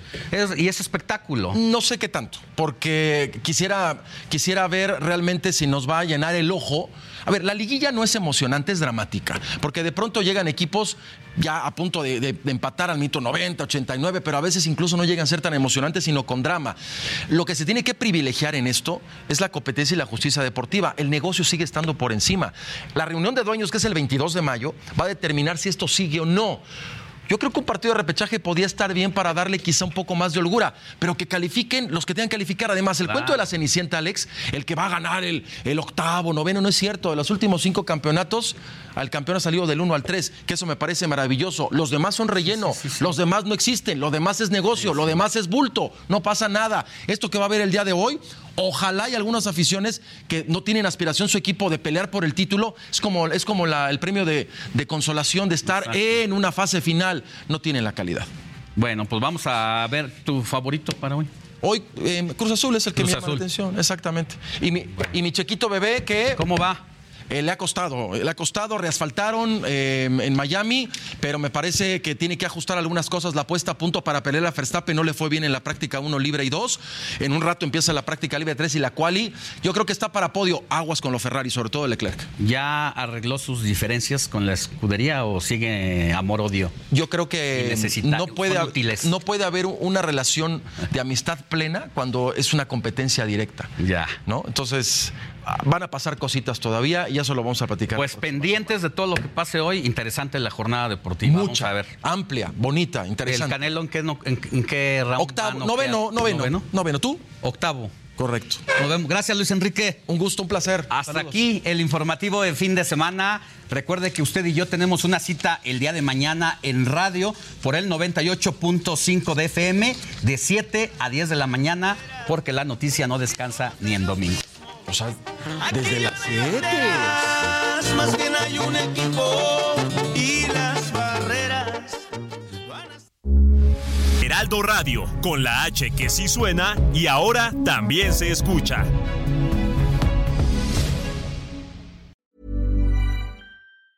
Planning for your next trip? Elevate your travel style with Quince. Quince has all the jet setting essentials you'll want for your next getaway, like European linen, premium luggage options, buttery soft Italian leather bags, and so much more. And is all priced at 50 to 80% less than similar brands. Plus, Quince only works with factories that use safe and ethical manufacturing practices. Pack your bags with high-quality essentials you'll be wearing for vacations to come with Quince. Go to quince.com/pack for free shipping and 365-day returns.